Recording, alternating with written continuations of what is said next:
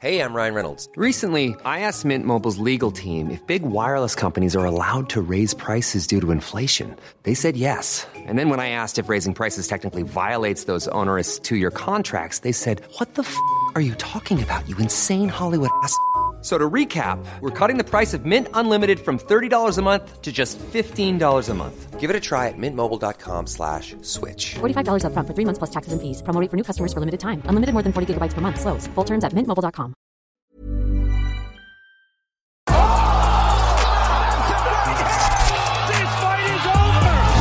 Und ich habe gehört, dass Saman auch scheißegal ist, was der Wettermann sagt. Es ist ein guter Tag. Das ist ein wunderbarer Tag. Ich habe hier so eine Wanze auf meinem Kabel. Und was hast du, eine Wanze? Tatsächlich. Guck mal, das sind so Ein diese. Stinkmücken, ne? Diese Viecher, wenn du die zerdrückst, dann stinken die, Digga. Das ist so wie ein Deutschrapper. Du und diese History, ja, das ist unglaublich. Diese Hip-Hop-History. Und eine. Love-Hate-Beziehung. Volle. Kanne. Ja. Aber ich verstehe es. Also ich muss ehrlich sagen, ich verstehe es sehr.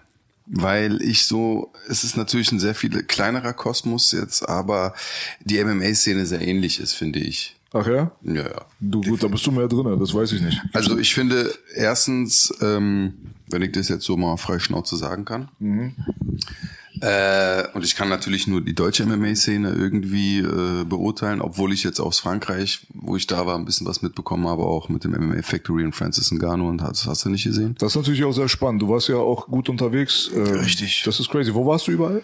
Äh, hier in Europa? No, ach, da war ich jetzt nur, ähm, also UFD, klar, deutschlandweit war ich ein bisschen unterwegs. MMA UFD? Spirit, UFD Gym. Agit Kabayel war ja unser aktueller Gast. Der ist Ja. ja UFD, UFD äh, Boxer zwar, aber ist dort. Das war unser einer unser ersten äh, Joker gewesen, also die Videos, die ist immer noch online, wo wir dann praktisch äh, so Vorstellungsvideos gemacht haben. MMA Factory, May Factory, Engano. richtig, Francis Ngannou, Cyril Gahn, Ja. ähm, dann der Wer war denn dort, als ihr da wart? äh, ey alle, also als ich das erste Mal da war, da habe ich damals wegen dem Lapilus und Max Koga Fight geshootet und da hatte ich den ähm, Nasruddin, wer ist der mit Nachnamen? Das ist Nasruddin, bla bla, dieser Dagestaner, der für MMA Factory kämpft. Brutal stark. Da hat mir damals der ähm, der äh, Lopez, der Trainer, gesagt, ey, der Typ, siehst du den, der kommt in die UFC. Ach wirklich? Oh, war Engano und Gan auch beide damals da, ja? Ähm, als wir da waren, zu dem Zeitpunkt waren die beide da, ja. Okay, das ist krass. Ja. Aber ich war ja dann praktisch äh, im nicht letztes Jahr, das Jahr davor. Nee, letzten Sommer war ich in Paris. Eine Woche haben wir ein äh, Trainingscamp mit den Jungs gemacht. Und da war das halt sehr aktuell. Da ist ja Francis Ngannou schon weg gewesen und dann Cyril Gahn hat er schon trainiert. Und dann habe ich natürlich ein paar Geschichten gehört auch. Ne? Man unterhält sich ja mit den Leuten und mit der Geschäftsführung und bla. Und da habe ich so gehört, so ja, das sind schon viele Parallelen, die ich äh, aus der deutschen MMA-Szene halt auch schon kenne. Also von den Sportlern oft. Da sind schon einige Bitch-Moves von den Sportlern jeweils immer dabei. Also es ist natürlich ähm, so, die vergessen das Team, die vergessen den Ursprung, die wechseln, die denken nur vorteilsbezogen, weißt du, die ähm, gucken immer, also sehr, sehr egoistisch. Aber ich weiß nicht, ob das so eine Generationsgeschichte ist oder ob das einfach der Sport hergibt oder so, weiß ich nicht. Aber das ist eine Sache, die Connor ja schon damals gesagt hat. So, das ist für mich ein Zeichen von Schwäche, sagt er. Jemand, der sein Team ständig wechselt, der schlecht über sein Team redet, bla bla bla bla bla. Also vergess nicht, wo du herkommst. Und das fehlt mir so ein bisschen auch in der MMA-Szene, finde ich. Ja, ja man weiß, ähm, ähm, war da der Stinker? Ja, der war der Stinker. Zertritt bitte den Deutschrapper nicht, Bruder, sonst stinkt's hier. Der Arme liegt gerade auf dem Rücken. Ja. Bube auf Bube stinkt, sagt man. Muss man immer aufpassen. Heutzutage darf man sowas nicht mehr äußern. Sonst hast du gleich die Sittenpolizei vor der Haustür. Ja, wir sind ja hier auch im grünen Gebiet mittlerweile. Hier direkt um die Ecke ist ja das Büro der Grünen. Da schreibt einer, hallo Friedrich, hallo Heinrich. Guten Tag, Hermann. Ich dachte Thorsten und Fabian. Thorsten und Fabian. Ja, ähm, Herr Saumann hat ganz schnell abgelenkt vom grünen Thema, er möchte nicht gecancelt werden. ganz ehrlich, jeder, der grün gewählt hat, der ist an dieser ganzen Scheißsituation, an der wir gerade sind, selbst schuld. Scheiß auf die Grünen. Ganz offiziell. Und hat uns auch noch mit in den Keller gezogen. Hätte ich so einen Ein Applaus. Äh, Applaus Der drei? funktioniert heute gerade eben Ach nicht. so, Aber verdammte Scheiße. diese- Klatsch, klatsch, klatsch, klatsch, kaputt klatsch. schlagen. Ja, könnt ihr euch vorstellen, liebe Gäste. So nee, sieht's aus, egal. ähm, wie kamen wir auf das Thema? Wir kamen auf das Thema, weil die Parallelen zu Deutschrap äh, Ach so, ja, richtig. existieren. Also ich muss ehrlich sagen, also die Erfahrung, die ich gemacht habe, so das ist schon sehr, da gibt schon sehr viele Parallelen. Finde ich halt auch nicht cool. Ja. Äh, bei der einen Sache, also ich scheiß mal auf Deutschrap jetzt an und für sich, wir reden heute über andere Sachen. Dafür ist der 100% Real Talk da, damit man sich über die Deutschrap-Szene erstmal auslässt. Deswegen, die Leute wissen ja, heute ist der Manuelsen Talk äh, aktiv. Ja, auf den, den auf den hab ich richtig Bock. Auf den haben, glaube ich, sehr, sehr viele Leute Bock. Manuelsen ist immer sehr unterhaltsam und ich glaube auch den Konstellation mit dir und Boogie kann schon ganz lustig werden. Ich möchte jetzt nicht spoilern, sollen die Leute einfach äh, gespannt sein. Ein Highlight-Clip haben wir jetzt gerade rausgebracht auf Instagram. Der lässt schon vermuten, dass es sich nur um Animus und um Bushido handeln wird, zweieinhalb Stunden lang. Nein, ist nicht der Fall. Viele Leute hatten ja die Befürchtung, die sagen so, wir wissen schon, worum es gehen wird. Das wird der Animus Bushido Podcast. Das ist nicht der Fall. Also da kann ich die Leute beruhigen. Es ist zweieinhalb Stunden Gespräch. Wir haben noch 15 Minuten extra auf Patreon mit den Fanfragen und so weiter. So. Uncut immer noch auf Patreon, Support immer noch auf Patreon, ihr wisst Bescheid. Und ähm, Manuelsen selbst ist ja auch mal hier und da in Erscheinung getreten, dadurch, dass er auf Instagram ein paar Videos gepostet hat, zum Beispiel, wo er geboxt hat primär. Jetzt haben wir am, an unserem Tisch erfahren, dass Manuelsen eigentlich ursprünglich aus dem Thai-Boxen kommt. Aber ich habe den Bruder noch nie kicken gesehen. Und ähm, auch Agit Kabayel, das ist der Podcast, der danach dann stattfinden wird, in einer Woche. Europameister, 22 zu 0, 14 Knockouts. Noch relativ jung, gerade erst 30 Jahre alt geworden. Kommt auch ursprünglich aus dem Kickboxen. Ist äh, doch er der Cousin auch von Casey Rebel, ne? ist der leibliche Cousin von Casey Rebel und äh, dadurch natürlich auch einen größeren Schein, sage ich mal, abbekommen als der Autonormalsportler, der es heutzutage sowieso ein bisschen schwer hat. Und da ist ja auch dann die generelle Debatte sehr, sehr prominent. Sind diese Freakshow-Fights, Jake Paul, Anderson Silva, wie bei uns dann auch äh, Bösemann, Sinan, jetzt Mo. Mo ist aber, muss man sagen, ein Pro-Fighter aber kein Pro-Boxer. Ich glaube, er hat noch nie Pro geboxt. Glaub, So ist auch nochmal eigentlich ein, auch noch ein kleiner feiner Unterschied und äh, schadet das der ganzen Sache, schadet es dem Sport, schadet es der, schadet es der Integrität. Darum ging es sehr sehr viel beim Agit Kabayel Podcast, sehr sehr viel. Ja, aber das ist auch die erste Frage, also die ich mir halt einfach so stelle. Was halte ich als Kampfsportler selbst davon? Ja, also ist es jetzt vorteilhaft? Was sagt es über die Zuschauerschaft? Also wenn ich mir alleine angucke, wie, wie viele Zuschauer gestern bei diesem Kampf von Jack Paul und Anderson Silva waren, dann sage ich so, ja krass, wow, also das führt keine Boxhalle mehr. Vielleicht die Top, Top, Top Da, Fighter. da ja, da hast du recht, auf jeden Fall. Wenn wenn Tyson Fury kämpft oder AJ kämpft oder so, dann okay. Aber ansonsten sehr sehr problematisch. Vor allem Agit ist international zum Beispiel kein Name. Den kennt man einfach nicht. Ja. Woran das jetzt liegt, haben wir auch im Podcast besprochen. Deswegen, ich rede immer so speziell, wir haben es im Podcast besprochen, damit die Leute den Podcast gucken. Ja, du, Sehr intelligent. Ich mache ja auch sehr viel Schleichwerbung gerade. Warte, wenn das Mikrofon nicht da ist, wie ihr sehen könnt, hier das Joke-T-Shirt. Ja, Mann. Und ich habe mich schon wieder gerade an der Nase so rumgespielt. Das Ja, das heißt, ist die Kokser-Kommentare kommen jetzt en masse auf YouTube. Onkel B ist wieder drauf. Ist die Beule eigentlich noch da? Nee, die ist schon lange weg. Die habe ich mir operieren lassen. Oh, schade. Ja. Ähm, ja, also, ja, also zur Frage, zu deiner Frage zurückzukommen. Ich, ich glaube, das ist süßes Gift. Habe ich sehr Elegant poetisch ausgedrückt. gesagt, ne? Das auch, ja. Bitte einen Applaus. Es gibt leider keinen. Aber wir können es ja probieren. Wir tun so, als Aber woran liegt es? Ich weiß nicht, dieses Interface macht, was es will. Ah, okay. Äh, ja, es ist süßes Gift, weil du natürlich, guck mal, es ist ja nicht so, das ist genauso wie du mal meintest, so wenn du dann einen, einen Podcast hast und dann hast du irgendeinen Namen, also einen sehr bekannten Hip-Hopper oder Rapper, wie viel bleibt denn da? Du hast zwar deine 500.000 Klicks, äh, bei dem nächsten Video hast du aber dann wieder vielleicht nur 60.000. Was heißt, die Fanbase, die er dann mitbringt, sind ja nicht wirklich, was da hängen bleibt. Vielleicht bleibt der von 1% hängen oder so. Weißt du? Also vermute ich mal jetzt. Und es ist ja nicht so, dass die Leute jetzt sagen, oh, ich habe jetzt den Jack Paul und Anderson Silva Kampf, Boxkampf geguckt und Boxen ist so ein geiler Sport. Ich meine, das siehst du ja auch bei den, bei dem letzten Fight von Sinan G und dem Bösemann. Absolut. Weißt du, da waren die Vorkämpfer auch alles von den äh, äh, äh, Jungs von Universum gewesen. Aber das waren so langweilige Kämpfe. Also ich habe ja nur manchmal so ein bisschen geskippt und geguckt. So typisch europäisches Profiboxen, was diesen Sport gekillt hat. Doppeldeckung, gegenüberstehen, der eine schlägt, der andere schlägt, der eine schlägt, der andere schlägt. Also absoluter Scheiß. Gut zusammengefasst. Nee, aber weißt du, und das ist halt genau das Ding. Und jetzt sage ich mir, ey, pass auf, diese Promi-Fights, was bringen die? Gar nichts. Die Leute wollen einfach nur sehen, wie sich zwei Leute, die sie aus einem anderen Bereich kennen, auf die Fresse hauen. Das war's. Ja, ich finde, Agit, äh, einen Standpunkt, den ich spoilern kann, ist definitiv äh, nachvollziehbar. Und zwar, lass mal YouTuber und TikToker sich gesondert einfach prügeln. Macht mal eine Veranstaltung für die. Aber misch es nicht mit Leuten, die wirklich auf High Level sind. So. Und vor allem, dass die Leute auf High Level quasi dann den Curtain Jerker machen, also quasi die, den Vorhang erstmal aufziehen damit später die großen Stars kommen, die gar nichts drauf haben. Ja, das richtig. macht natürlich keinen Sinn so, ja. Weil, aber letztendlich ist es auch ein Armutszeugnis, es ist ein Armutszeugnis in Bezug auf die Promoter hier in Deutschland und auch weltweit. Weil man sieht halt, dass Promotion sehr, sehr wichtig ist heutzutage. Ein äh, Agit, ein Pütz, ein wer auch immer, promotet sich quasi selbst durch einen YouTube-Kanal heutzutage.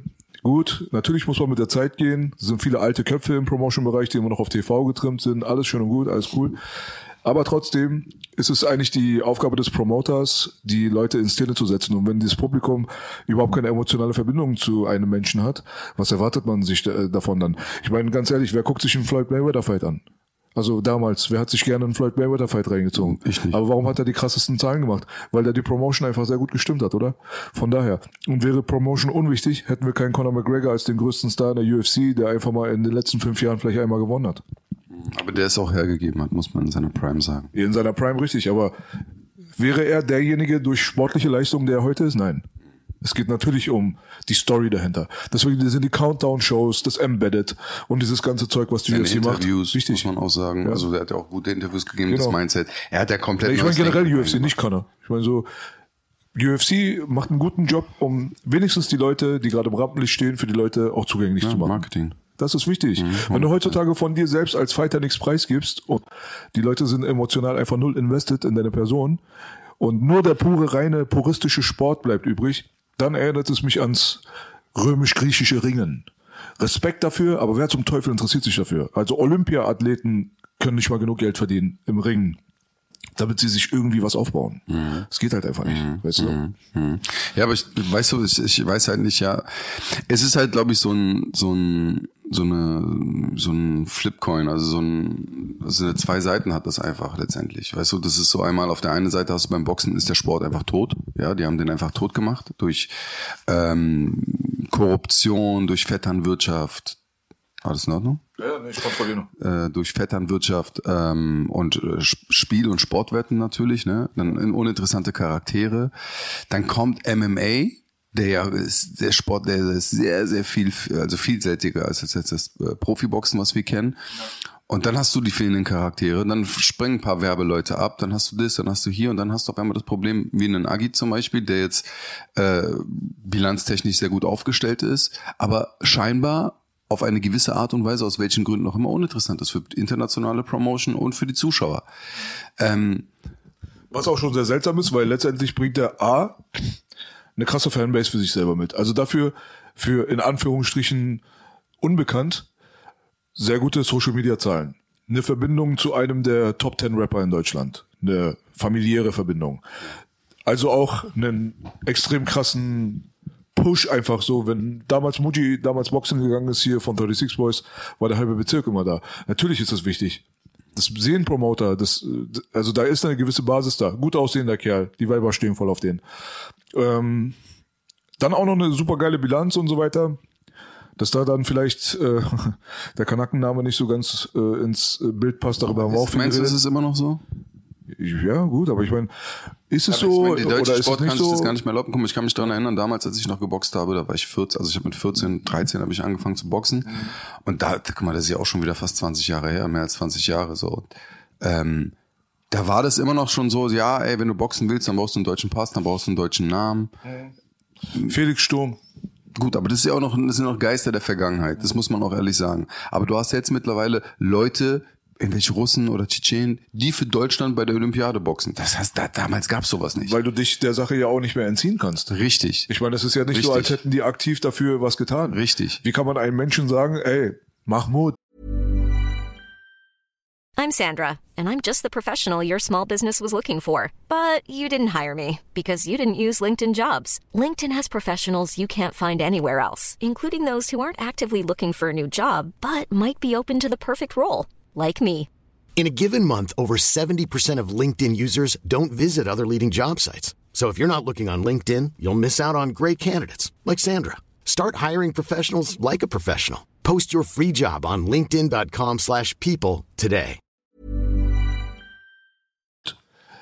Änder doch mal deinen Namen in Manuel. Da kommst du dir nicht dumm vor? Ja, hundertprozentig. Weißt du, ihr seid doch am Hebel. ihr seid doch diejenigen, die eigentlich die Eier besitzen und die, die Power besitzen, um hier was zu machen. Ihr seid die Muskelkraft.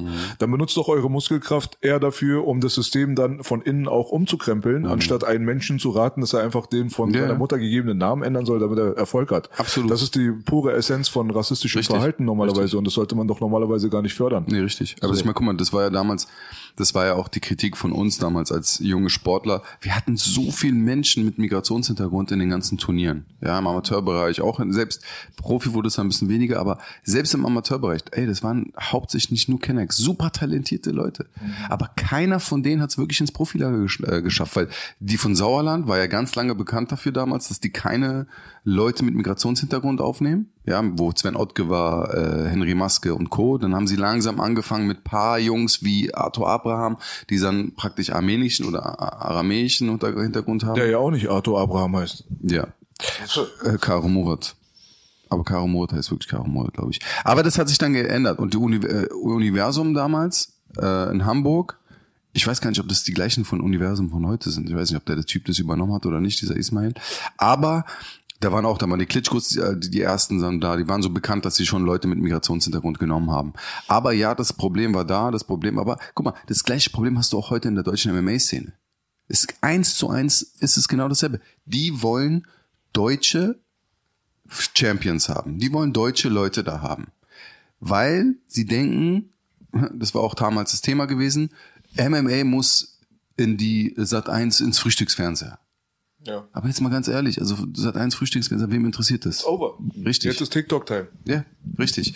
Und ja, und das ist halt einfach ein generelles Problem in Deutschland, wie alles andere auch. Ja, der Und die alten Köpfe, die müssen sich halt umstellen jetzt. 100 Prozent. Diese alten Modelle, die funktionieren nicht mehr und das äh, spielt natürlich jungen Kämpfern in die Hände, die dann quasi vielleicht unter diesen Maßnahmen gelitten hätten in der Vergangenheit. Aber es ist ja auch kein Prozess von on zu off, sondern das ist ja eine Kurve.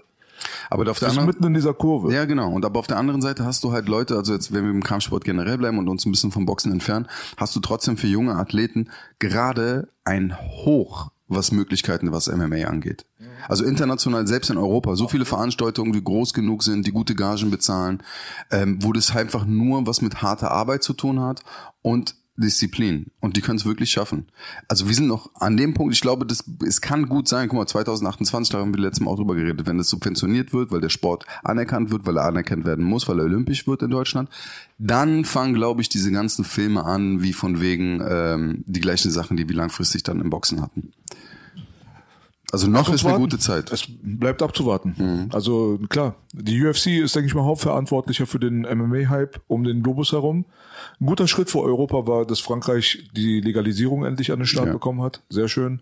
Insgesamt sieht man große Begeisterung im britischen Raum. Wenn Paddy Pim- Pimblett und äh, Molly Meatball und so weiter kämpfen, dann ist die Hölle los. Deswegen, also europäisches MMA ist definitiv am Kommen. Die Verbindung zu Russland, zum Kaukasus und so weiter ist da. Von daher lässt es sich abwarten. Aber jetzt äh, aktuell sind wir gerade bei dem Thema. Jake Paul und äh, Anderson Silva haben halt geboxt und der Kampf Mo Abdallah gegen Sinan G steht halt nun mal bevor.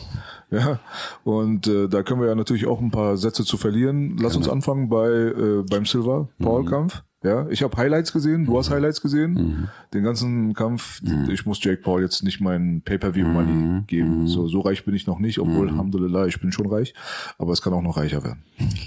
Deswegen gebe ich auch kein Geld für so einen Scheiß aus. Ja. Reich im Herzen. Ich bin auch, äh, reich, reich- an Erfahrung, reich an Freunden. Bruder, was willst du mehr? Ja, ich bin auch reich an Feinden und ich bin auch sehr dankbar für Das ist diese gut, Leute. dann machst du irgendwas richtig. Ja, verstehst du, was ich meine? Deswegen. 100 Prozent. So. Äh, hier fragt noch mal einer kurz, was wurde leg- legalisiert? Äh, MMA in Frankreich, das war bis vor kurzem Verboten. Verboten. Das war kein offizieller, das war einfach, genau. Das ist Aber da muss man sagen, da hat der äh, Fernand Lopez, das ist der Head Coach von ähm, MMA Factory und Gründer, der ist ja ganz mit oben dabei. Mhm. Absoluter Geschäftsmann, der spielt da eine ganz große Rolle. Der veranstaltet auch Ares zum Beispiel in Frankreich. Okay. Stark. Onkel B, wann steigst du in den Ring oder auf die Matte? Props äh, von Dillo 030. Berliner, hä? Ja. Oder, oder ist es Dilo ja, ja, doch, 030. Dilo 0- 030. Also so, es ist so, dass ich seit ungefähr zwei Monaten mich intensiv darauf vorbereite, äh, gegen Roos in den Ring zu steigen. Nein, nein, nein, ich habe jetzt Dings, äh, Boogie seinen Witz einfach reproduziert, aber ich war jetzt wirklich seit zwei Monaten ungefähr gar nicht im Gym, gar nicht. Also so nicht mal für eine Sekunde. Habe mich so ein bisschen auf äh, Krafttraining äh, und Mobilität und so weiter konzentriert, weil es mir einfach zu voll ist, ehrlich gesagt. Ich habe zurzeit jetzt irgendwie keine Liebe dafür. Ich würde auch nicht in den Ring steigen, muss ich ganz ehrlich sagen. Ich würde, äh, ich bin erstes Mal auf dem Boden der Niete. Ich bin im Bestfall Blaugurt, im Bestfall. Und äh, habe mich wirklich nur auf Kickboxen konzentriert innerhalb der letzten Jahre und bin da aber relativ solide geworden. Werden wir bald mal auch deine Meinung zu hören. So. Auf jeden Fall. Aber ich würde niemals irgendeinen YouTube-Fight oder so annehmen, außer die Gage ist wirklich sehr, sehr hoch. Also so, fangen wir mal bei, weiß ich nicht, 70.000 Euro oder sowas an. Das würde mir keiner zahlen, weil ich halt Aber ich, wahrscheinlich sage, nicht diese aber ich sage hab. dir ganz ehrlich, jeder YouTuber oder jeder Rapper hätte es sehr schwer mit dir. Also wenn du ein richtigen achtwöchiges Trainingscamp machst, weil ich weiß, Mhm. was du, du hast ja schon, also du hast ja schon gute Erfahrungen. Ich meine, du hast damals, wo wir alle äh, beim Spitfire waren damals, hast du ja auch, warst du mit in der Gruppe, wo noch die ganzen Wände standen. Richtig. Und äh, deswegen, also du hast ja schon eine gute Erfahrung, du hast eine sehr gute Basis, obwohl du kein Leistungssportler bist. Und ich glaube, wenn du dann acht Wochen hartes Training machst, mit Technik und das, äh, da würde ich sagen, da das ist nicht jetzt mal einfach mal, ich kämpf mal gegen den böse Mann, das ist dann, ich Ja. kämpf mal gegen den äh, Belasch. Nee, ich bin, ich bin auf jeden Fall mindestens drei, viermal so gut wie damals jetzt mittlerweile. Ich habe wirklich harte Konzentration auf mein Stand-up gepackt und habe mir das fast alles selbst auch nochmal zusätzlich beigebracht. Weil aus dem Gym heraus, heutzutage kann man da auch nicht zu viel erwarten. Aber äh, Schulterverletzungen und so weiter würden mich auf jeden Fall nicht dazu bringen, dass ich acht Wochen lang richtig hardcore Gas geben kann. Ich bin einfach nicht dafür gebaut körperlich. Weil da die Verletzungsgefahr zu groß wäre. Deswegen sage ich, der Betrag, der mir zu zahlen wäre, der wäre auf jeden Fall sehr, sehr groß, dass ich mir überhaupt diese Strapazen überhaupt ja, an, wozu. Weißt, ich habe aber überhaupt gar keine Intention, auch irgendjemanden zu schlagen oder mich mit irgendjemandem zu messen. Das ist halt auch so eine Sache. Ich hatte niemals das Bedürfnis, Kampfsport zu machen, um irgendjemanden zu verprügeln. Weil ich habe mich in meiner ganzen Kindheit wirklich fast täglich geschlagen. Also die, meine Grundschulzeit war, äh, die, die meisten Erinnerungen, die ich habe, sind Schulhofschlägereien. Kein Spaß. So, ich wurde auch deswegen immer rausgeworfen. Erste Klasse rausgeworfen, dritte Klasse rausgeworfen, vierte Klasse rausgeworfen, fünfte Klasse rausgeworfen. Ich wurde nur die ganze Zeit rausgeworfen. Immer Prügelei, Prügelei, Prügelei.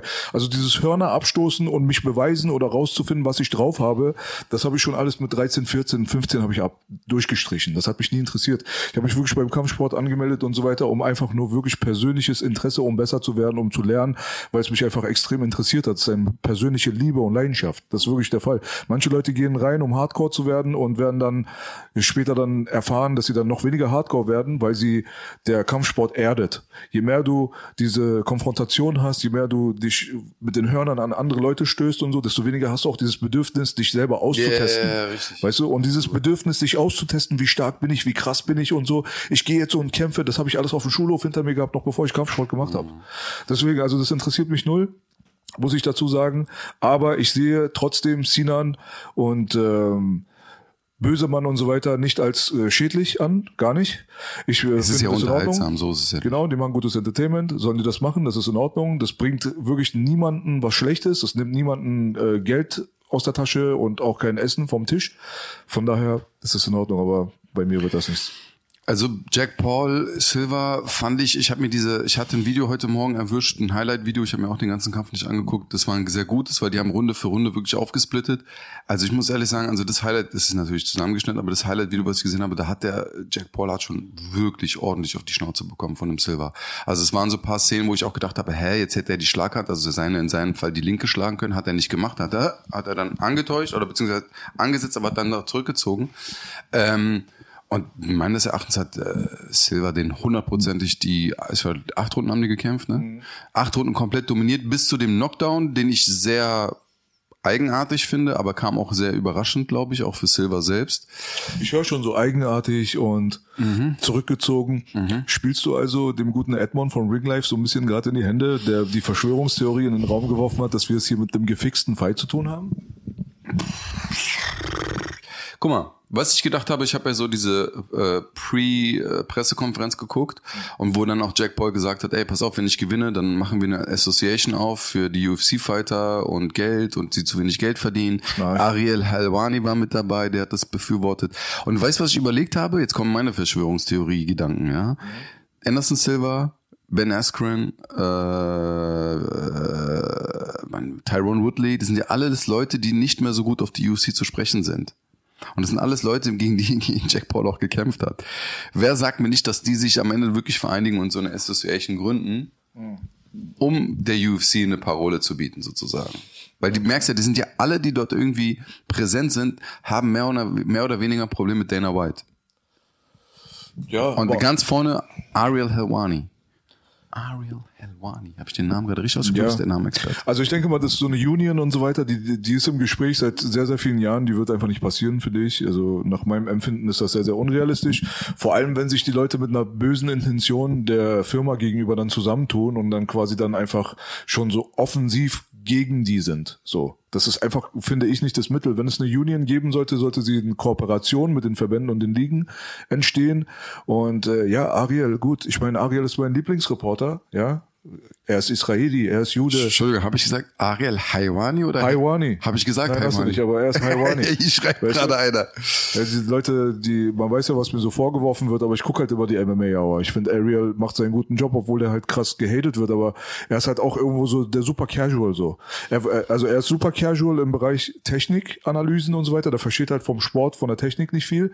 Aber er hat halt ein super fotografisches Gedächtnis. Der kann dir ganz genau sagen, UFC Kampf- 98 hat der und der äh, hat in Main Event gekämpft.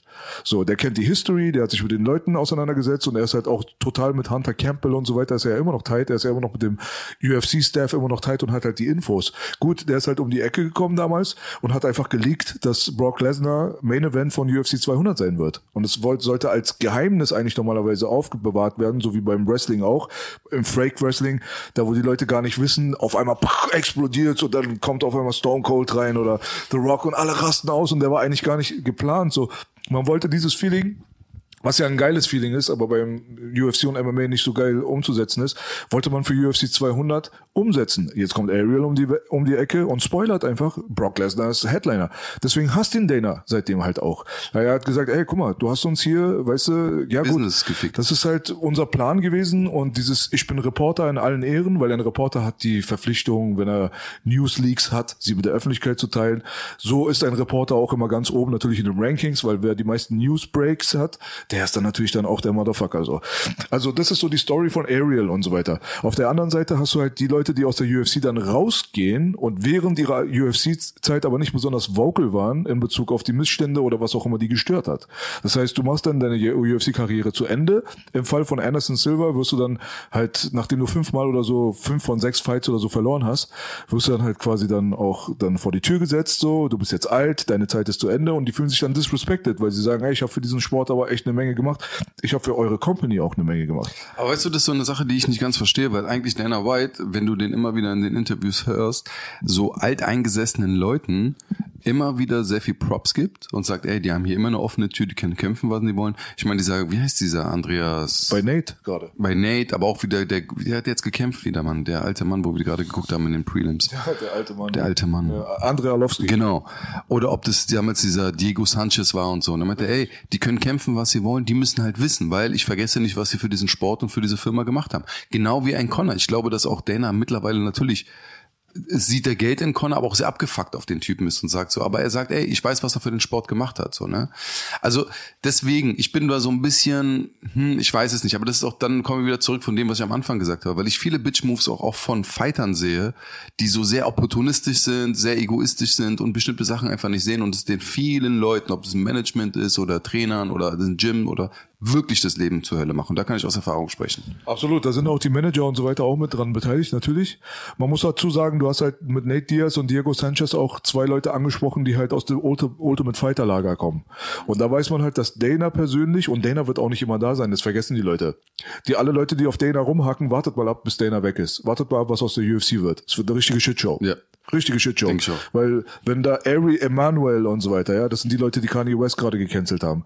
Wenn die so, das sind so, das ist WME, IMG und so, das sind so riesengroße Verwalter von mehreren Celebrities und so weiter. Die haben halt den größten Anteil an der UFC, nachdem die das verkauft haben mit diesem Milliardendeal, haben sie sich den größten Teil da unter den Nagel gerissen. Und die ganzen Aktionäre etc. pp. und so weiter, die sind halt alles andere außer irgendwelche voll offenen Menschen. Im Gegenteil, die sind meistens sehr, sehr liberal, Disney, ESPN und so weiter, Frauenquote, äh, Wie bei, Herr, Homosexuelle. wie bei Herr der Ring, auf einmal sind schwarze Elfen und so da. Ja, so, weißt du, diese, es ist alles Agenda, Schwule es ist alles Elfen. Politik, schwule Elfen, schwarze Targaryens und so weiter. Kann man sich drüber streiten, braucht man eine schwarze Meerjungfrau, Ariel oder was? Äh, Also ist ja auch scheißegal. Hauptsache, da ist halt Politik und Agenda steht halt ganz, ganz deutlich über allem anderen.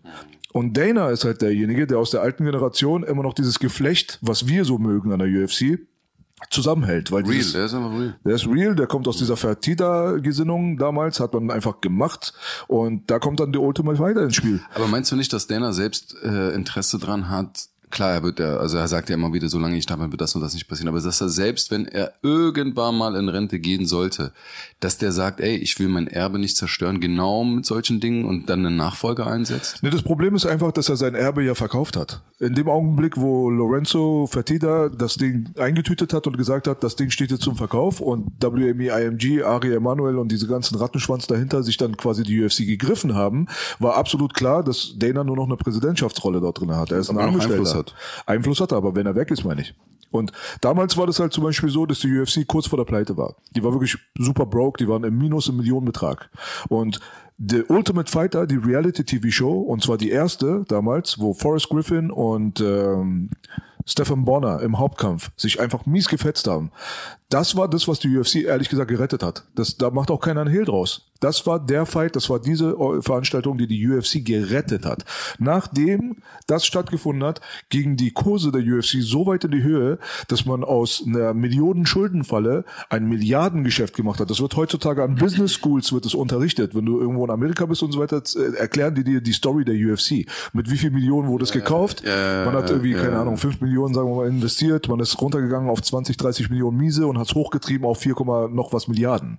Das ist einfach so ein Deal, so der sehr, sehr selten in der Weltgeschichte überhaupt stattgefunden hat. Und verantwortlich dafür war teilweise einfach der Ultimate Fighter. Deswegen hat Dana natürlich einen Softspot für alle Athleten aus dem Ultimate Fighter, äh, aus der Riege.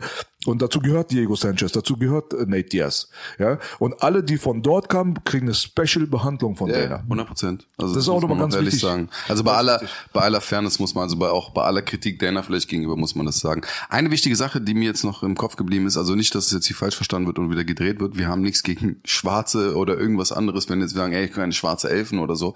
Es, ich finde es nur, es ist sehr aufgesetzt. Es ist so, Politische Agenda. Genau, du merkst so, ey, jetzt okay, man merkt so, dann ist da eine, eine schwarze Frau mit einem weißen Mann und die haben eine weiße Tochter so. Ich sag, hä, Leute, also was soll denn das jetzt? Dann hört doch auf uns, also weißt du, das ist so. Ja, die machen halt so heterosexuelle Charaktere Ja. schwul und machen Frauen zu Männern und Männer zu Frauen. und richtig. das ist halt alles nur aufgrund einer politischen Agenda und es ist keine Verschwörungstheorie, sondern es ist einfach ein der Fakt. Das ist einfach der Rahmenplan, den Disney selber halt auch zugibt. Die sagen halt einfach, wir fördern diese gewissen Strömungen und Tendenzen und so weiter. Aber das hat ja mit der Kunst an und für sich ja nichts zu tun. Das hat, äh, also wenn wir jetzt über Hollywood jetzt reden, nicht über Kampfsport, Kampfsport hat wenig mit Kunst zu tun.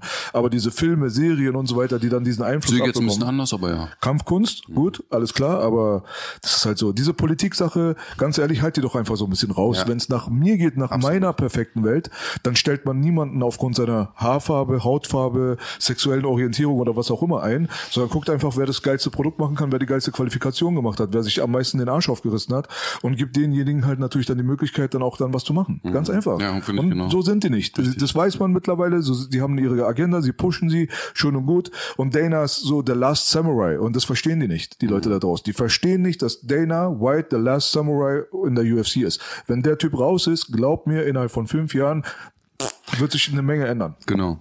Aber das macht dann wieder den Weg frei für andere Promotions international, die dann praktisch das ganze Ruder in die Hand nehmen wollen. Ähm, Heißt nicht, dass Dana alles gut macht. nee, nee, nee, nee, nee. So, das heißt das nicht. Ja, das Mhm. ist, ich habe mit sehr vielen Sachen, die Dana gemacht hat, auch persönlich als Fan ein Problem gehabt, wo ich dachte, ey, unnötig so. Mhm. Aber trotzdem, Dana ist Dana, Mann. Ey, ohne Dana wären die alle gar nicht da, wo sie Er sind ist der gerade. Kingpin. Äh, Das muss man schon so sagen. Und er hat nur noch 10,3 Jahre zu leben, also von daher. Echt jetzt? Das war ja letztens so. Ich weiß ja, diese. DNA-Dings gemacht, ne? Naja, nee, der hat jetzt sein Leben geändert und äh, er, er hat ja übertrieben abgenommen auch und es scheint jetzt wieder alles gut zu sein, aber das war so damals diese Horrorbotschaft. Dana, du stirbst in 10,3 Jahren. Auf den Tag genau. Ähm, kurze Frage, sollen wir mal kurz hier ein, auf, weil ich sehe die Frage immer wieder, ähm, was auch vorhin Thema war, welches Gym in Berlin das Beste ist. Aber oder sollen wir weiter im Kontext machen und dann noch später darauf eingehen? Nee, hey, lass es peitschen. Alles Ja? gut. Ja. Also ich muss ehrlich sagen, weil hier kommt immer, wo soll ich in Berlin trainieren? Ich habe Boxerfahrung, bliblablub. Ja, also Berlin hat, hier steht auch Fenris, äh, Spitfire. Ähm, also ich muss ehrlich sagen, Also Berlin ist nicht die Blüte der MMA-Gyms, muss man dazu sagen. Im Ganz Vergleich genau. zu, äh, zum restlichen Deutschland sind wir zwar die Hauptstadt, aber es wäre jetzt wirklich total heuchlerisch, wenn ich sagen würde, Berlin kann sich mit äh, Frankfurt vergleichen. Frankfurt, Düsseldorf und Co. Ja, genau, richtig. Ähm, darüber könnten wir auch mal irgendwann mal sprechen, weil wir haben auch eine Anfrage bekommen von äh, unseren T Kollegen. Ähm, warum, woran das liegt, aber das würde ich, glaube ich, vielleicht, eine, dann brauchen ein bisschen mehr Zeit, um darüber zu reden, warum das Berlin so ein bisschen hinterher ist. Aber um auf die Frage zurückzukommen, ja, es kommt drauf an, was, was derjenige will. Also wenn du jetzt wirklich Wettkämpfe machen willst und ähm, ein großes Team und einen großen Kader an Wettkämpfern willst, klar, ist es äh, Spitfire. Fenris ist äh, sehr viel größer von der Fläche, es ist sehr gut aufgestellt, was, es, was das Angebot angeht, aber es ist weniger so wettkampforientiert jetzt. Ne? Die sind da auch noch relativ am Anfang. Aber man muss dazu sagen, die haben die größte Anzahl an Mitgliedern in Berlin. Heißt ja nichts. MMA Berlin hat, glaube ich, die größten Ant äh, Anzahl der Mitglieder in Berlin. Warum wir Mitglieder haben? Oder? Weil, Wir haben so, glaube ich, zwei Stück mehr als Fans. ja, keine Ahnung, aber diese MMA. Berlin hat ja auch voll viele Mitglieder. Sind, Ja, die, ja. sind die gut? Nein. So, weißt du so? Aber für alle Zuschauer da draußen, hier, Das ist ein krasses Team. auf jeden Fall. das Team hier, für alle, die interessiert sind, wir sind gerade dabei, im nächsten Jahr ein eigenes kommerzielles Gym aufzumachen. Ein Applaus bitte.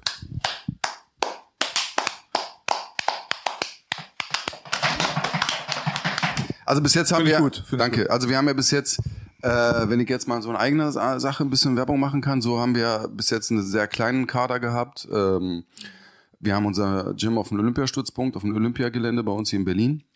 Aber Konzentration auf Profighter.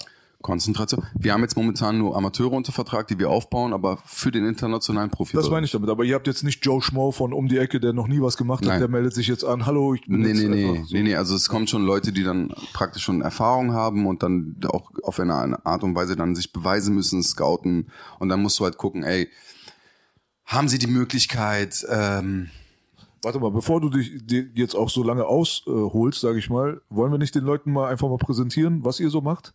In der YouTube-Version, ja, jetzt hier gerade nicht, äh, werdet ihr dann, das ist auch ein super Anreiz für alle Twitcher gerade nochmal die YouTube-Version zu gucken, damit wir noch mehr Klicks bekommen, werden wir euch einfach mal so ein bisschen Footage von euch reinschneiden, wer ihr seid, was ihr macht, wie das aussieht, wenn ihr trainiert und so weiter und so fort, dass die Leute mal auch einen Blick davon darüber bekommen, was euch so ausmacht als Choke-Team. genau, richtig. Spot. Jetzt wird's gecuttet. Wie nennt man das? Äh, Cut. Cut.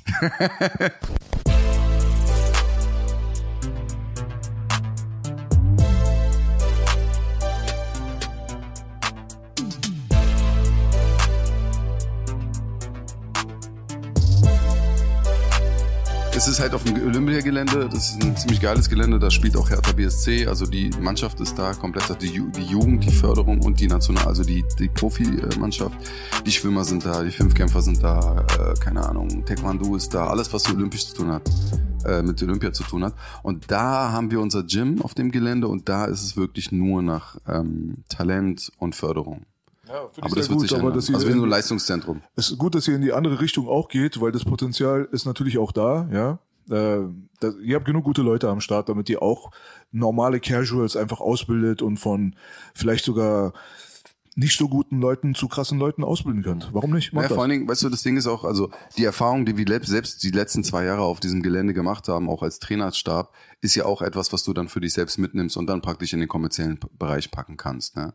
Also dieses intensive Training, zweimal am Tag trainieren, sechsmal die Woche, äh, die Erfahrung, die Kämpfe betreuen, international irgendwie auf die Weltmeisterschaft, auf die Europameisterschaft zu fahren. Äh, das ist schon ein sehr, sehr gute, ein ganz guter Er- ähm, Erfahrungswert, den wir da gemacht haben. Auf jeden Fall. Also ich kann auf jeden Fall mein aktuelles Gym, auch wenn ich es selbst gerade meide, äh, empfehlen. Das Spitfire Gym, aber ich würde mich nicht an eurer Stelle jetzt gerade anmelden.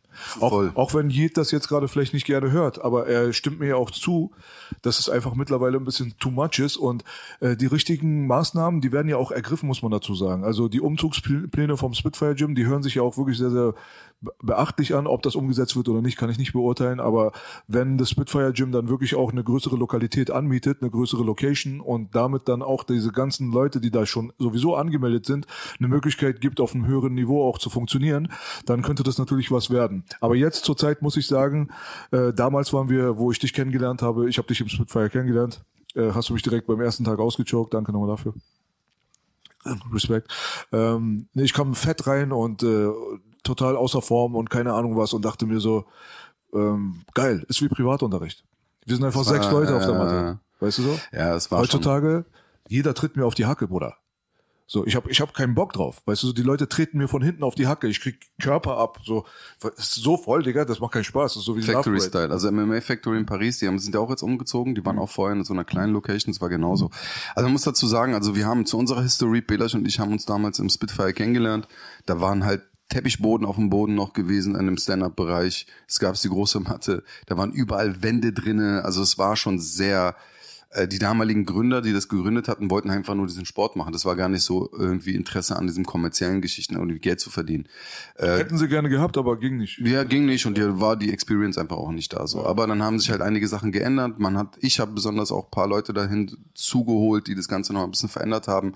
Und das ganze Ding ist halt dann nochmal gewachsen. Und dann haben wir heute halt das Gym, was da halt passiert ist. Was natürlich auch dazu beiträgt, die internen Geschichten, die dort laufen, auch ähm, das widerspiegelt, warum Berlin noch nicht auf dem Level von äh, Düsseldorf und Frankfurt ist. Das sind Ja. interne Geschichten einfach. Äh, also auf dem businessmäßigen Niveau der anderen Städte ist man nicht. Das liegt auch an ganz viel Ellbogengesellschaft der Berliner Leitkultur. Ganz genau. Das ist wie im Rap.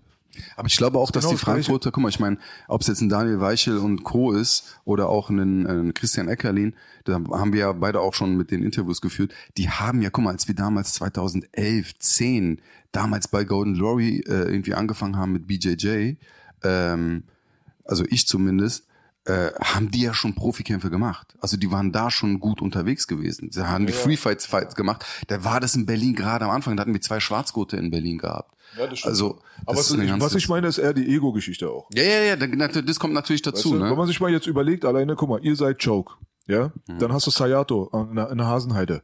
Hast du Spitfire. Das war alles mal Spitfire. Aber nur weil Leute sich untereinander mal wieder nicht verstanden haben, aus persönlichen Gründen meistens, mal geschäftliche Gründe, mal persönliche Gründe, Mhm. haben sich alleine drei Lager gebildet aus einem Lager. So, und dann guckst du dir so an, so, also ich kann zum Beispiel mit dem einen Gym, das will ich jetzt nicht nennen, weil ich die nicht runterziehen will, auch gar nichts anfangen. Du weißt warum. So. Und Berlin ist halt einfach immer so gewesen, dass Berlin sich immer selbst im Weg steht. Und zwar in jederlei Hinsicht. Ob das jetzt die Gangkultur auf der Straße war oder ob das der Rap-Bereich war oder ob das jetzt der Kampfsport ist oder keine Ahnung was. Berlin fickt sich einfach sehr, sehr notorisch und sehr, sehr akribisch gerne selbst in den Arsch. Ja, ich weiß gar nicht, Das ist so das ja, ja, richtig. Ein Applaus an der Stelle, bitte. Ähm, also ich muss ehrlich sagen, Applaus ja. für Berlin. Wir ficken uns gerne in den Arsch. Ey, wer ist, wer, wer bist du, Molibano? Also du redest so, als wärst du einer von uns. Du warst wahrscheinlich auch beim Budokan, wie ich sehe. Äh, ja, Budokan mit Ulf, ja, schon bei Budokan, Ali und Ulf. Ali, bester Mann. Wer wohl, ja? Bruder, keine Also Ahnung. Ali Eisenfaust? Ja, Ali Ja, ist auch Eisenfaust. bester Mann. Ja, Mann, ich History. Äh, da Ulf gibt's war auch ganz, bester Mann. Der hat seine Dämonen. Ja, Ulf hat Wollen wir nicht weiter drauf bis eingehen? er, bis er keinen Bock mehr hatte. Aber er hatte einfach, er war der pure Fightermann. Wirklich. Ulf. Ulf war der Motherfucker, Digga. Der hat einfach fünf, sechs Leute auf der Straße alleine auseinandergenommen, wenn er Bock drauf hat. Ja, der war So. schon nicht schlecht. BJJ, zu der Zeit, wo keiner BJJ kannte, war er schon der Motherfucker hier. Muss man schon dazu sagen. Kyokushin. Äh, Ja. Boxen. Ach, das ist Hamudi. Was ist das für ein Name, Alter? Mohamed Shahur. Ich habe vorhin gelesen. So, unser? Ja, ich habe vorhin gelesen, dass einer meinte, ja, warum Mohamed Shahur muss mal einen YouTuber-Kampf machen. Bruder, Mohamed Shahur ist gefährlich mit seinen geraden Jabs. Und seinem Black Belt Niveau. Mohamed Chachur holt erstmal Gürtel raus, Digga, und jagt dich erstmal über Kudam, Digga. Mit Clarence zusammen. Nee, aber jetzt, also ich glaube, da haben wir jetzt schon sehr vieles dazu beigetragen und auch äh, den Leuten die Antwort gegeben. Also, wie gesagt, wenn ihr Bock habt zu kuscheln mit äh, brutalen Leuten und vielen verschiedenen Sparringspartnern, ist das Spitfire schon gut. Ja, aber es ist halt, wie gesagt, kommt gerade an die Grenzen. Bodenorientiert, du hast recht. Es ist sehr bodenorientiert. Es ist sehr bodenorientiert, das ist jetzt nicht so stand-up-lastig, wie wir das jetzt zum Beispiel machen, aber das ist halt so ein Ding und ich meine, da kann man sich halt immer gut austauschen, das war eine sehr gute Sache. Wie gesagt, nochmal, nächstes Jahr, Werbung in eigener Sache, kommt das Choke Gym, ähm, einiges geplant, eine Menge Platz und Berlin bietet vieles, glaube ich, auch, was die Fläche angeht. Hoffentlich in Kreuzberg. Hoffentlich in Kreuzberg, das hoffe ich auch. Äh, Wollen wir weiter im ja, Programm ja, bitte. erstmal? Sinan G. Mo Abdallah. Also wir haben ja erstmal den Jake Paul Scheiß noch nicht abgeschlossen. Das so, ist ja. nicht Sorry. zu lange da aufhalten, finde ich. Also okay, achte Runde Knockdown. Bis dorthin hatten die Leute Anderson Silva auf der Score äh, Scorecard eher weiter vorne.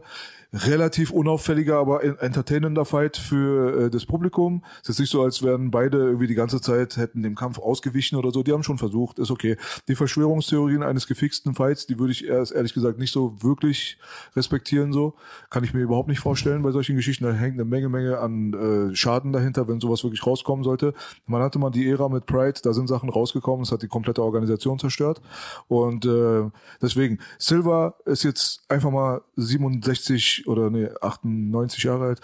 Hey, gibt dem Bruder den Break, so. Er war mal einer der krassesten, schön und gut. Aber der ist einfach 47. Jetzt mal wirklich ohne Spaß. Er ist 47. Die Sache ist abgeschlossen. Der nächste Fight durch die Schlägerei in dieser, äh, in diesem Backstage-Bereich, dadurch, dass Chris Avila, also der Trainingspartner von Nate Diaz, auch auf dieser gleichen Fightcard gekämpft hat, genauso wie auch Uriah Hall. Deswegen hatte man ja eher das Gefühl, man ist bei einer MMA-Veranstaltung als bei einem Boxkampf. Da ist das Modell jetzt ganz eindeutig. Ja, man aber nimmt weißt sich einfach meine- Leute aus dem MMA-Bereich, die anscheinend nichts mehr bringen, Ja. und äh, baut sich dann auf den nochmal einen Jake Paul auf, der dann zu einem Yeah, großen Star geworden ist, der in seiner eigenen Gewichtsklasse im Profiboxen wahrscheinlich reihenweise nur noch Schläge kassieren würde. Das muss man Aber das ist, guck mal, das ist so eine Sache, die habe ich mich gestern, heute Morgen wirklich gefragt. Was passiert hier? Also, wie kann es sein, dass ein YouTuber da reingeht, der jetzt nicht mal besondere Boxing-Skills hat und da einen ehemaligen UFC-Star, bis, bis auf jetzt Ben Askren, aber Tyron Woodley ist stark im Striking, Anderson Silva brauchen wir nicht darüber zu reden, aber es, er ist besser als Jack Paul. Egal wie schwach er ist. aber nicht im Boxen. Ja, Tyron Woodley ist kein besserer Boxer als ja, Jake Paul. ja, hast du recht. Tyron Woodley hatte eine Overhand Right und war ein Wrestler. Das ja, war richtig, richtig. Trotzdem hast du trotzdem diese diese Fight-Erfahrung, also diese Kampferfahrung, weißt du? Und das ist so ein Ding, wo ich sage, Alter, was also was was machen die so? Wohin wohin geht die Reise? Jetzt mit Nate Diaz die Geschichte mit der Schlägerei da backstage. Ich meine, das ist halt schon wie WWE, ja, man natürlich wenn wir T- Tickets verkaufen, die merken, ey, wir machen mehrere Millionen.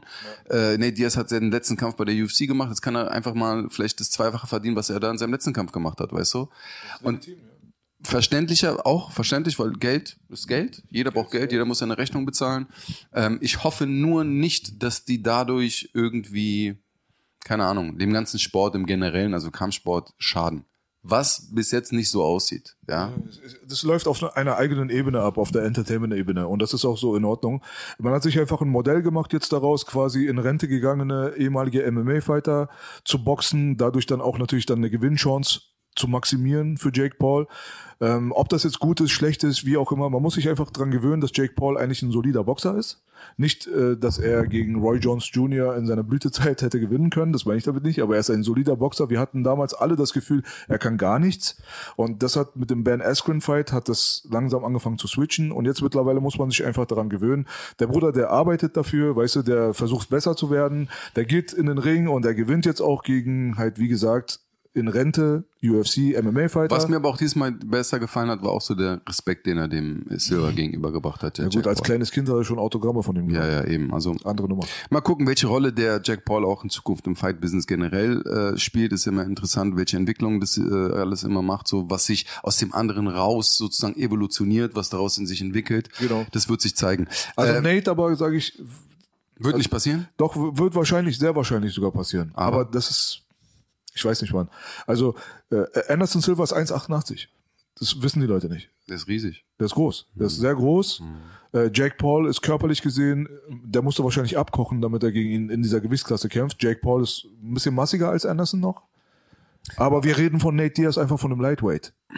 Aber wa- Er was ist einfach ein? Lightweight. Er ist einfach ein Jack. Paul ist zu bullig für ihn? Ja, ja. Und mal, mal abgesehen davon, ey, was die Leute vollkommen missverstanden haben während der ganzen Zeit ist, dass Nate Diaz einfach kein guter Boxer ist. Ja, nicht wirklich. Nee, Nick Diaz war der Boxer, Bruder.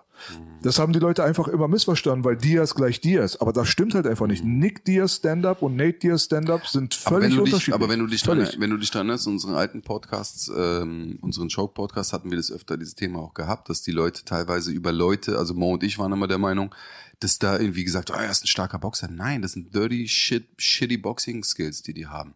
Die haben zwar ein Verständnis, aber es ist sehr unorthodox, es ist sehr unkontrolliert, da ist nichts Technisches, da ist kein Jab-Gefühl, da ist kein Distanzgefühl, da ist keine Beinarbeit. Das, was im Boxen ausmacht. Im Vergleich zu einem elitären Boxer. 100 Prozent. Ja. Also für MMA-Boxing ist es cool, der ist akkurat, er trifft. Aber da ist auch immer noch Ja. auf einem sehr schlechten Level. Wenn du jetzt anguckst, was da. ja, aber was sind dann die anderen? Dann können die Da anderen gibt's ja nicht nichts. viel. Aber das Thema hatten wir ja letztes Mal auch. Wenn, so. er, wenn halt, er nicht gut ist, können die anderen gar nichts. aber das ist halt genau das Thema, was jetzt ein paar Leute auch in den, in ein, zwei Leute in den Kommentaren geschrieben haben, was die Leute einfach nicht verstehen, ist, wenn man sagt, ey, pass auf, wem hat jetzt zum Beispiel ein Oliveira geschlagen, war jetzt nicht gemeint, dass du sagst, ey, ich degradiere die anderen, aber zum Verhältnis zum Islam Makachev hat er niemanden geschlagen, im Verhältnis, was das Niveau angeht. Andersrum meinst du? Islam hat niemanden geschlagen. Sowohl als auch. Ja, weil Oliveras äh, Bilanz war schon krass. Ja, du ja, aber, aber ich meine, aber ist im Verhältnis, wer ist ein Gaethje ge- gegenüber von Islam? Wer ist ein, wer ist ein, ein, ein, ein ähm, Ferguson gegen den Islam? Weißt du, was ich meine? Rein technisch, auf dem technischen Niveau, dem, von dem Disziplinlevel, von der Kultur, die dahinter steckt. Weißt du, was ich meine? Und das ist ein Punkt, den viele Leute nicht verstehen. Guck mal, wir haben immer wieder, ob es ein Habib ist, ob es ein, ja, du hast einen Max Holloway, du hast einen Dustin Poirier, brutale Leute, aber du hattest auch in der Zeit in, der Ära einen Conor McGregor, der die zerfickt hat. Verstehst du? Oder einen Habib, der dann wieder alle andere zerfickt hat. Und jetzt der Islam kommt. Das ist ein Und Maßstab. Oliveira hat die beiden auch auseinandergenommen, Wem?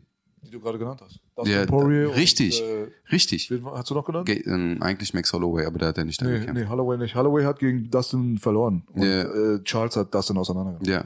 Aber du, du weißt, was ich meine, also worauf ich hinaus will. Das ist natürlich, du hast deine, deine Sportler, deine Spitzensportler, die richtig viel gemacht hast und dann hast du so diese Peak-Leute einfach.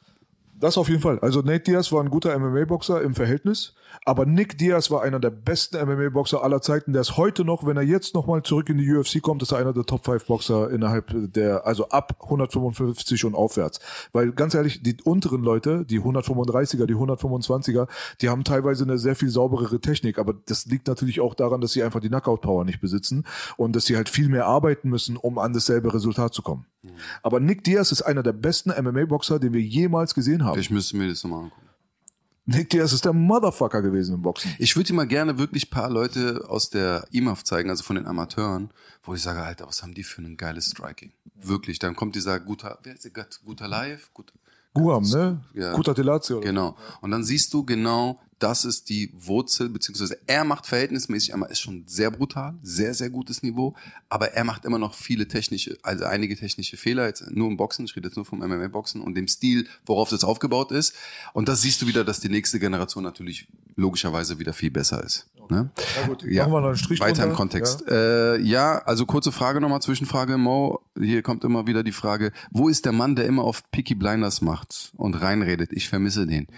Gut, da muss die der Hamudi, ihn auch? der Molibano, Molibano, der muss dir die Antwort geben, aber Ahla wa Sahlan, Hamudi ist immer herzlich willkommen, hier zu sitzen.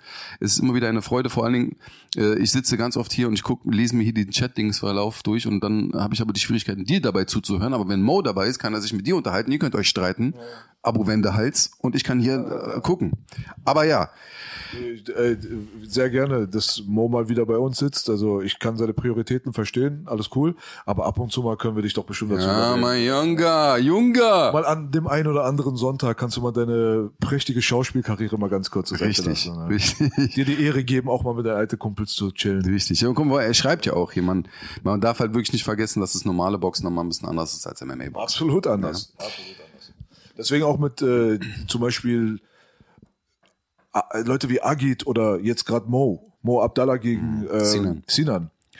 Agit ist Sinan. jetzt- Sin, der, Sinan. Der Sinan. Der Sinan. Der Sinan. Also ich muss kurz Props an Roos geben. Ich muss sagen, ehrlich sagen, ich gucke mir gerne seine Podcasts an, äh, weil ich mag seine Stimme zum Einschlafen. Also nicht böse gemeint, aber ich finde es auch interessant, aber du kriegst Viele halt sagen das über uns auch. Ja, ja, natürlich, das weiß ich. Also ich höre mir auch unsere Podcasts an, auch wenn es sich gerade komisch anhört zum Einschlafen. Geil. ja. Ähm, nee, aber zum Beispiel, der Solange du fuckt keine Dirty Dreams bekommst. ja, Bruder. Das kann ich dann nicht beeinflussen. Das passiert dann einfach. Äh, äh, nee, aber zum Beispiel, der regt sich auch mal darüber ab. Es war so ein beiläufiges Ding. Sinan, Sinan. Der Sinan. Nee, aber ich finde zum Beispiel, also an allererster Stelle muss ich sagen, großen Respekt auch an Sinan, also für, für also ich meine, weißt du, das ist halt nicht ohne, da letztendlich vor zigtausenden Zuschauern in diesen Ring reinzugehen, ob das jetzt ein, ob das jetzt Bösemann ist oder ein Mo Abdallah. Mo Abdallah ist ja noch ein bisschen gefährlicher, könnte gefährlicher für ihn werden. Aber dass du sagst, ey, ich mach das jetzt einfach. Und auch cool damit umgeht. Und ich, so wie ich den halt auch einschätze, ist, dass selbst wenn der auf die Schnauze kriegt und wenn der K.O. geht, ist er so, ja, hat Spaß gemacht, weißt du? Ähm, Wenig zu verlieren, viel zu gewinnen. Richtig, gutes Geld, guter Hype. Ich meine, das hat ja auch alles Einfluss auf die, deren Streams und so. Also Riesengroßer Mensch, Mo Abdallah. Riesengroß, kräftig, 135 Kilo gerade. Kommt jetzt läuft einfach, konstant nach vorne, macht schon gut Druck. Auf jeden Fall steht in der Doppeldeckung stabil, also ist sehr, sehr schwer aus dem Konzept zu bekommen. Muss nur aufpassen, dass er seine Körperschläge gut einstecken kann, weil er immer sehr offen ist am Körper. Aber hey, Ja, und äh, letztendlich heißt es dann, ich habe gegen einen Profi verloren. ja. Okay. Da wird keiner böse sein. Wird jeder sagen, ey, cool, kein Problem. Aber Mo auf der anderen Seite hat halt viel mehr auf on the table gerade so. Also wenn der verliert, dann wird er, der wird der Arsch der Nation sein, Bruder. Aber er wird der Joke aller Jokes. Er wird der Meme aller Memes. Ja, ja, ja, voll. Aber Da steht er hat, er, voll viel aber hat er bei. Smolik schon gehabt, wenn du dich daran erinnerst, oder? Aber Smolik war schon trotzdem der Sportler. Er war ja nicht der Rapper. Ja. Es war mehr eine sportliche Competition auf Augenhöhe, mehr oder weniger, weil die auch ähnlich gebaut sind. Größe, Gewicht, Reichweite, spielt ja auch alles irgendwo eine Rolle. Aber letztendlich sind es zwei Sportler, die sich dann dort getroffen haben, um Sport zu machen. Die Sache, wie es vom Publikum betrachtet wird, ist gerade Sportler gegen Rapper. Das ist auch einfach ein Fakt. Es ist Sportler gegen Rapper. Keiner kann mir erzählen, dass Sinan ein guter Boxer ist. Also Sinan ist ein guter Boxer für einen Rapper. Da sind wir wieder beim Verhältnis. Nate Diaz war ein guter Boxer für UFC-Verhältnisse. Sinan ist ein guter Boxer für Entertainment-Rapper-Welt. Aber trotzdem ist Mo Abdallah ein Pro-Fighter, der bei Glory gekämpft hat, mehrmals, hat schon überall gekämpft.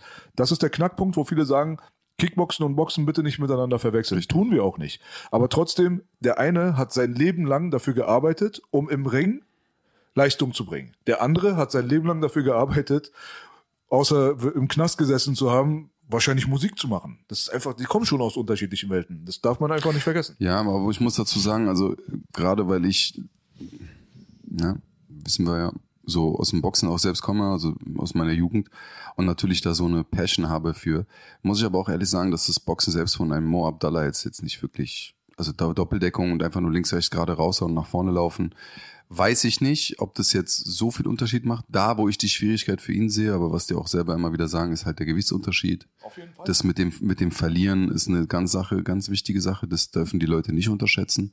Wenn du der Mentaler Underdog bist, richtig, wenn du der Underdog bist, bist du der Underdog. Aber ja, ey, du, Aber ey, Mo Abdallah hat eine sehr, sehr stabile Gerade. Mo Abdallah hat ein gutes Verständnis für Kombinationsschläge. Also der schlägt nicht nur One-Twos, sondern er schlägt auch mal einen Uppercut. Er, er weiß schon, er, er, er beherrscht sein Handwerk, auch wenn er vom Kickboxen kommt, ist halt ein großer Anteil vom Kickboxen natürlich, die sind die Hände. So, weißt du? also Ja. schreiben auch immer viele gerade, habt ihr das Spanien gegen Ben gesehen? Ja, haben wir. Aber man muss dazu sagen, Ben Fresh ist auch, glaube ich, zwei Köpfe größer als Sinan. Ja, der ist sogar größer als Mo. Der ist größer als Mo, der spielt seine Distanz aus. Der Ben Fresh hat auch in MMA Factory schon trainiert. Der ist auch schon lange dabei. Also, das ist jetzt gar kein Vergleich zu sagen, ja, weil viele schreiben hier, ja, habt ihr nicht das äh, Dings gesehen gegen Mo? Also, aber das ist jetzt Ben Fresh jetzt wirklich ein Maßstab? Sinan geworden nee, jetzt? Nee, meine ich halt Also, eben deswegen. Was vergleicht also, man da miteinander? Das, das, ist äh, total Apfel und Birne gerade. Ja, ja, das ist einfach Quatsch. Sorry, Jungs, aber das ist einfach Quatsch.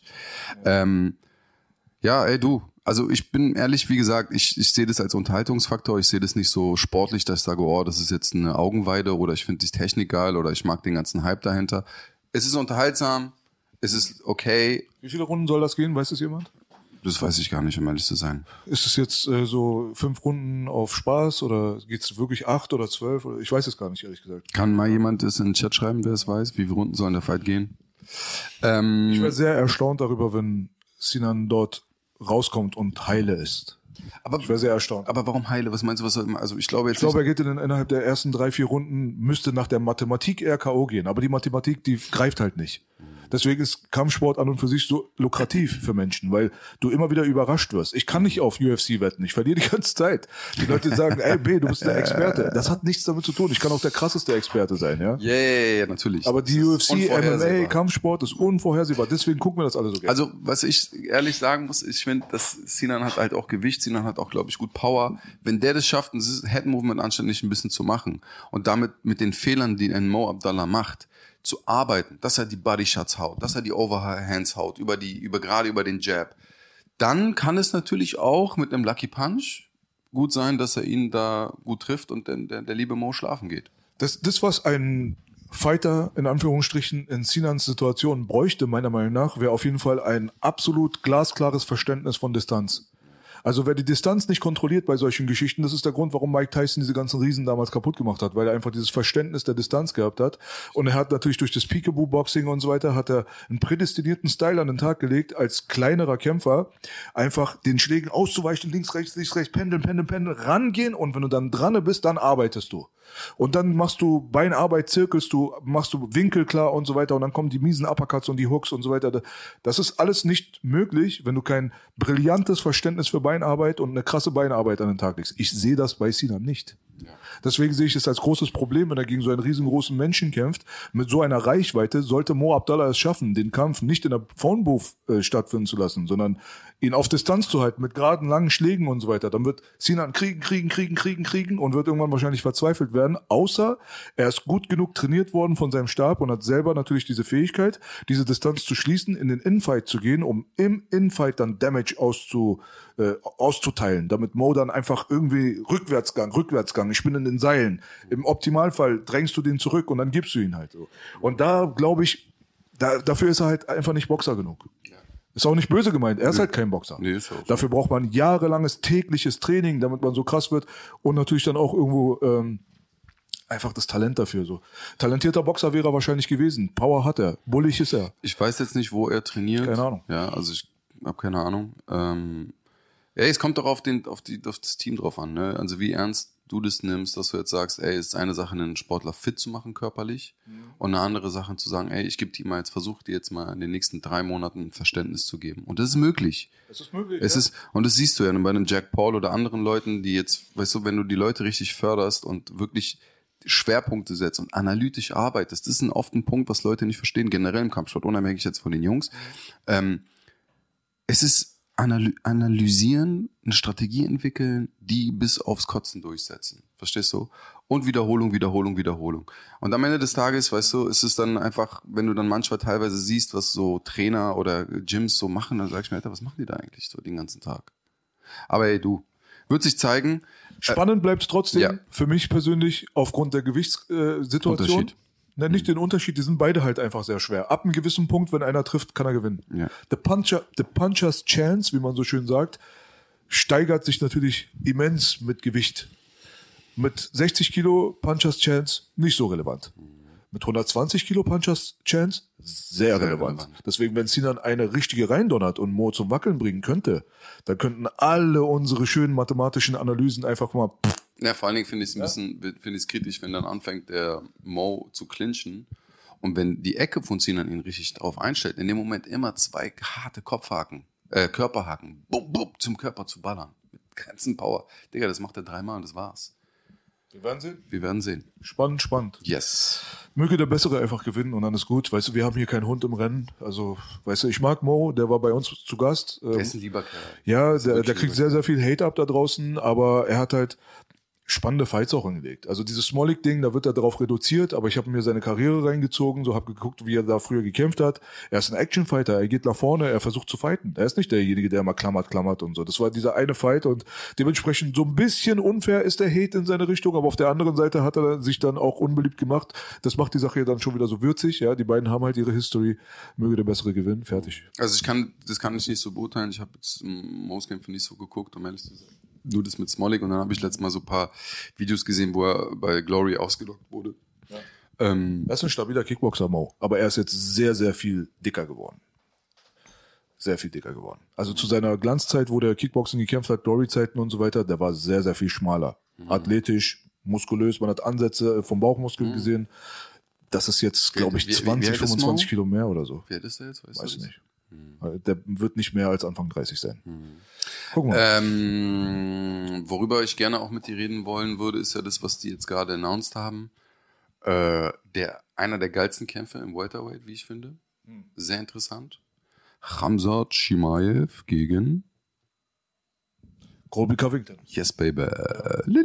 Applaus. Es gibt keine, aber Ja, wir tun mal so, als wenn mal so. irgendwas passiert. Richtig. Ja. Also es ist interessant, dass wir zum Beispiel über die UFC von gestern gar nicht reden gerade. Ah, siehst du? Das ist auch nochmal interessant. Weil die ist, Uninteressant. Ich gewesen. weiß nicht, Mann. Ja, ja. Hat Ich mich weiß auch nicht gecatcht. also okay, Kevin Cater, muss ich sagen, ist ein sehr guter Fighter. Ich mag den sehr gerne. Aber als Headliner jetzt gerade, Arnold Allen, muss man dazu sagen, ist aber auch ein up-and-coming Dude, so, der hat auch wirklich großes Potenzial. Aber es wurde leider durch diese Verletzung, wurde die Sache entschieden, mehr oder weniger. Ich glaube, das Knie von Cater ist erstmal durch, so. Von daher, Kevin Cater ist aber ein krasser Action-Fighter, ist ein respektabler Fighter und hat wirklich nur kassiert von den Besten der Besten. Deswegen eigentlich schade, wie es gelaufen ist. Ja, sowas wie Arlovski zum Beispiel, der Dinosaurier, der immer noch kämpft, so, ist halt für mich einfach skurril, aber irgendwie auch Respekt, muss ich sagen. Ich meine, der Bruder war bei UFC 1 gefühlt schon dabei, so. Und äh, was kann man noch zu der Fightcard sagen? Was, was gab's denn als äh, Co-Main Event nochmal? Kann ich mich schon wieder gar nicht dran erinnern. Ich meine, diese kleinen Fight Night Cards, die die UFC so zusammenstellt, ja, wo man, wo man Ben Askren's Sohn zum Beispiel kämpfen sieht, so, der hat ja auch da gekämpft, in der, ist ausgenockt worden. Und ähm, wenn du dir solche Sachen halt so anguckst, auch diese Apex-Kämpfe und so weiter, ehrlich gesagt, verwässern für mich als Hardcore-Fan das ganze Erlebnis. Ich mag Apex-Fight nichts, äh, Fights nicht. Ich kann es verstehen, dass es durch Covid etabliert wurde, aber ohne Publikum ein UFC-Fight ist wie Döner ohne Soße, Bruder. Die Türken essen gerne, aber für mich, ich kann mich nicht drauf einigen. So, weißt du, was ich meine? Deswegen, äh, als Fan und als Beobachter würde ich mir weniger Fights mittlerweile sogar eher wünschen, weniger Fightcards, aber dafür weniger Apex-Fights und weniger Fightcards, wo Leute Headliner sind, die auf einem Pay-Per-View nicht mal, Ja, ja, die würden, äh, guck mal, heute Headliner, wäre auf einer Pay-Per-View von der UFC safe, safe, safe Undercard. Ja. Kevin Cater vielleicht gegen Arnold Genau, Allen. Okay, wenn, Prelims. wenn, wenn nicht Undercard, wenn nicht Prelim, dann ist es aber der Curtain Jerker. Dann ist es der erste Kampf vom Abend vielleicht von der Maincard. Aber niemals so Headliner. Niemals, es geht gar nicht. Deswegen, die verwässern so ein bisschen das Produkt mittlerweile mit ein bisschen Übersättigung, mit ein bisschen mehr Quantität statt Qualität für mein Empfinden. Aber die wissen viel besser, was sie tun. Ich will da gar nicht reinreden. ich glaube auch, vier Milliarden schwer. Die haben so einen krassen Roster, die haben so viele Leute, die kämpfen wollen. Die müssen, die müssen da irgendwie die, das Ganze in Bewegung Das liegt an der Contender Series, Bruder. Auf dieser Fightcard gerade auch voll viele Leute aus der Contender Series gegeneinander angetreten. Aber es brauchen die, oder? ja, irgendwie brauchen die es anscheinend für ihr Modell, aber für mich als Beobachter verwässert es einfach die Qualität. Guck mal, das Problem ist halt, dass du umso, und das ist halt auch eine Sache, die ich auch bei den, bei den, bei der Maincard, die ich vorhin geguckt habe, so mir auch in den Sinn gekommen ist, ist, dass es wie beim Boxen ähm, auf, auf einem gewissen Niveau dann irgendwie sich selbst so kannib kannibalisiert. So, das bedeutet, da stehen die sich gegenüber, die Stile sind relativ ähnlich. Und es wird relativ langweilig dann irgendwann mal, weißt du? Und dadurch, dass die UFC natürlich so eine Charakter hatte, wie jetzt die letzte Generation, die Connor-Ära mit Khabib, mit einem Poirier, mit einem Holloway, einem, jetzt zumindest im Featherweight und im Lightweight, hast du halt jetzt langsam im Welterweight, es kommt langsam in, in die 84 Kilo Division, aber die brauchen halt neue Leute, die neue Leute ziehen. Ich meine, letztendlich ist es ein kapitalistisches System, weil- was die UFC macht. Die müssen ständig wachsen, die müssen neue Märkte erobern. Und dadurch, glaube ich, versuchen sie ähm, durch so eine hohe Frequenz an Fights und hohe Frequenz an neuen Leuten und neuen Talenten, wie jetzt der 17-Jährige, was wir letzte Woche hatten, natürlich auch abzudecken. Müssen die auch. Die müssen ja auch die Leute, die sie unter Vertrag haben, kämpfen lassen und Erfahrungen sammeln lassen, weißt du? Und dann denken die sich, ja, weißt du was, wir haben kaum Kosten, scheiß drauf, wir machen es einfach im Apex. Wer das gucken will, soll das gucken, wer nicht, wer nicht. Wer hatte, ich, ich hatte das vorhin im Kopf, irgendjemand hatte das thematisiert, genau dieses Thema, als Kritik, dass er noch nie ein Event gesehen hat, äh, dass das praktisch weiterhin fortführt, trotz dessen, dass Corona vorbei ist, dass es da in der Apex und in diesem Dings da stattfindet. Ich krieg's nicht mehr Außer Ma Mark Zuckerberg kommt wieder und rentet die Halle oder so ein Scheiß. Ja, oder so. Dann hast du wieder Headlines. Aber Richtig. wie gesagt, ich brauche Publikum, Bruder. Ja. Ich kann mit Apex nichts anfangen. Außer die 18. Variante kommt bald, die uns alle umbringt. Dann brauchen wir die Apex wieder. Aber jetzt doch nicht. Reicht. Ist okay. Ja, hier strebt auch jemand gerade bei UFC Afrika, bin ich voll deiner Meinung. Wäre geil. Ey, Afrika hat auch, die haben auch so krasse Jungs, man, so krasse Talente, das ist ganz krass. Also so aus Afrika, was da, glaube ich, an Potenzial noch kommen kann, ne? An Leuten, die hungrig sind, die, die athletisch sind. Das ist, da gibt's ja mittlerweile ganz viele Dokumentationen auf Netflix, die so immer wieder, das eine ist Home, Homeland, glaube ich, oder Heimspiel oder so. Das andere ist ähm, äh, äh, Fightland. Das also kann ich sehr empfehlen. Also für alle, die heute Abend nach dem äh, Manuelsen Podcast nicht wissen, was sie gucken sollen, guckt euch hundertprozentig Fightland an. Das ist ganz geil. Das sind so sechs Folgen. Jedes, äh, jede Folge ist ein anderes Land, wo die so Kämpfer begleiten. Thailand, dann Myanmar, dann haben sie so. Richtig geil, habe ich gesehen. Und da ist auch Senegal mit dabei. Senegalesische Ringer sind Monster. Mit Boxen und Ringen. Aber richtig, also geile, geile Bilder. Also kann man, kann ich nur empfehlen. Sehr gut, wirklich. Wollen wir zum äh, Fight dann rübergehen, den du gerade angesprochen hast? Mhm, gerne. Ja. Äh, Hamzat gegen Colby soll mal heute unser letztes Thema sein, wahrscheinlich für heute. Mhm. Ähm, ja, also das ist halt der Kampf, den ich sowieso die ganze Zeit propagiert habe. So. Ich wollte den ja die ganze Zeit. Ja, ich weiß. Wenn Hamzat wirklich sein, seine Position etablieren möchte, dann ist der Fight gegen Colby Covington eigentlich der einzige, der Sinn macht. Weil dann wissen wir wirklich, ob Hamzat Hamzat ist. So wie er jetzt gerade promoted wird, so wie der Hype jetzt gerade.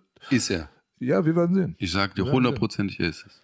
Er braucht halt jemanden, der sein Wrestling kontern kann. Vorher wissen wir es ja nicht. Aber ich, guck mal, ich bin immer noch der Meinung, das Thema hatten wir letztes Mal auch, dass das Wrestling von diesen Jungs nochmal ein anderes Level hat als diese ganzen anderen Wrestler in Amerika und MMA. Sag ich, ich, Wäre ich ich, nicht so sicher. ich, meiner Meinung, ich, ich kann gerne, lasse ich mich von was anderem überzeugen. Deswegen aber das hat immer die sehen. Vergangenheit, ja, deswegen aber die Vergangenheit hat halt immer wieder bewiesen so, ne? Und Ramsat ist halt nochmal körperlich nochmal eine ganz andere, äh, Digga, der ist normalerweise, wissen wir, eigentlich müsste der 84 kämpfen, nicht 77. Ja, soll er mal Gewicht machen erstmal? Das, das wäre ganz gut erstmal. Das wäre auch wirklich gut. Acht- Oder die machen. Catchweight wieder mit, äh, aber ich glaube nicht, das kann Colby kommt niemals zum Catchweight raus. Niemals. Ich verspreche dir. Wenn Ramsat Gewicht nicht macht, wird Colby sagen, absagen. Er ist einfach nicht der Und- Typ dafür. Und du darfst halt nicht vergessen, die Reichweite von Hamzat, das Striking von Hamzat ist noch ein bisschen besser als äh, Kobe Fing, äh, Fingig. Fingig. Wäre ich mir auch nicht so sicher. Also deswegen, ich möchte den Kampf gerne sehen, damit ich genau diese Sachen beantwortet bekomme, weil für mich sind zu viele Fragezeichen in Bezug Shimaev noch für mich persönlich offen. Die, diese Fragezeichen, die habe ich bei Colby Covington nicht. Ich habe Colby Covington jetzt dick genug studiert, dass ich ganz genau sein Game auch wirklich auch, also ich weiß, was er macht. Und Aber das ich weiß ich bei Hamzat noch nicht. Gegen Gilbert Burns, einen ehemaligen Lightweight, diese Leistung, die er dort gebracht hat, es wird gefährlich gegen Was hat äh, er, aber bei Colby. Kevin Holland, ja, aber man darf halt nicht vergessen, als er gegen Burns gekämpft hat. Guck mal, das hat Dana ja auch danach in der, in der Post, in dem Post-Interview gesagt. Er meinte, ey, der Typ ist jung, der hat das erste Mal vor so viel Zuschauern gekämpft. Das war ja davor diese Covid-Scheiße gewesen. Das erste Mal hat er so einen Hype bekommen. Der war over, der war über, über, überdreht. Der, ich meine, der, der, der Trainer von dem hast du ja gesehen, wie der ihn angeschrien hat. Meinte, ey, komm mal jetzt klar. Also, aber dafür hat er den letzten Kampf mit Holland auch wieder, ey, also ich meine, Holland ist jetzt nicht der krasseste Motherfucker, aber er ist ein Motherfucker. Er ist gefährlich, der arbeitet viel, der wird immer stärker, auch in seiner Defense, war auch, muss man auch ehrlich sagen. Aber deswegen, also ich sehe Hamza 77 Champion, wenn er das Gewicht schaffen würde. Und es würde sehr interessant werden nach dem Adesanya und Pereira Kampf jetzt, wenn der irgendwann mal hoch in die 84er Klasse geht. Es gibt so ein Reaction-Video von Adesanya, da merkst du so, wo er sich den Kampf gegen Holland angeguckt hat von Shimaev, weil er ja ganz genau weiß, Potenzial hat der Shimaev hochzugehen auf die 84 Kilo äh, Geschichte. Da merkst du so in seinem Blick so, ah, gefährlich.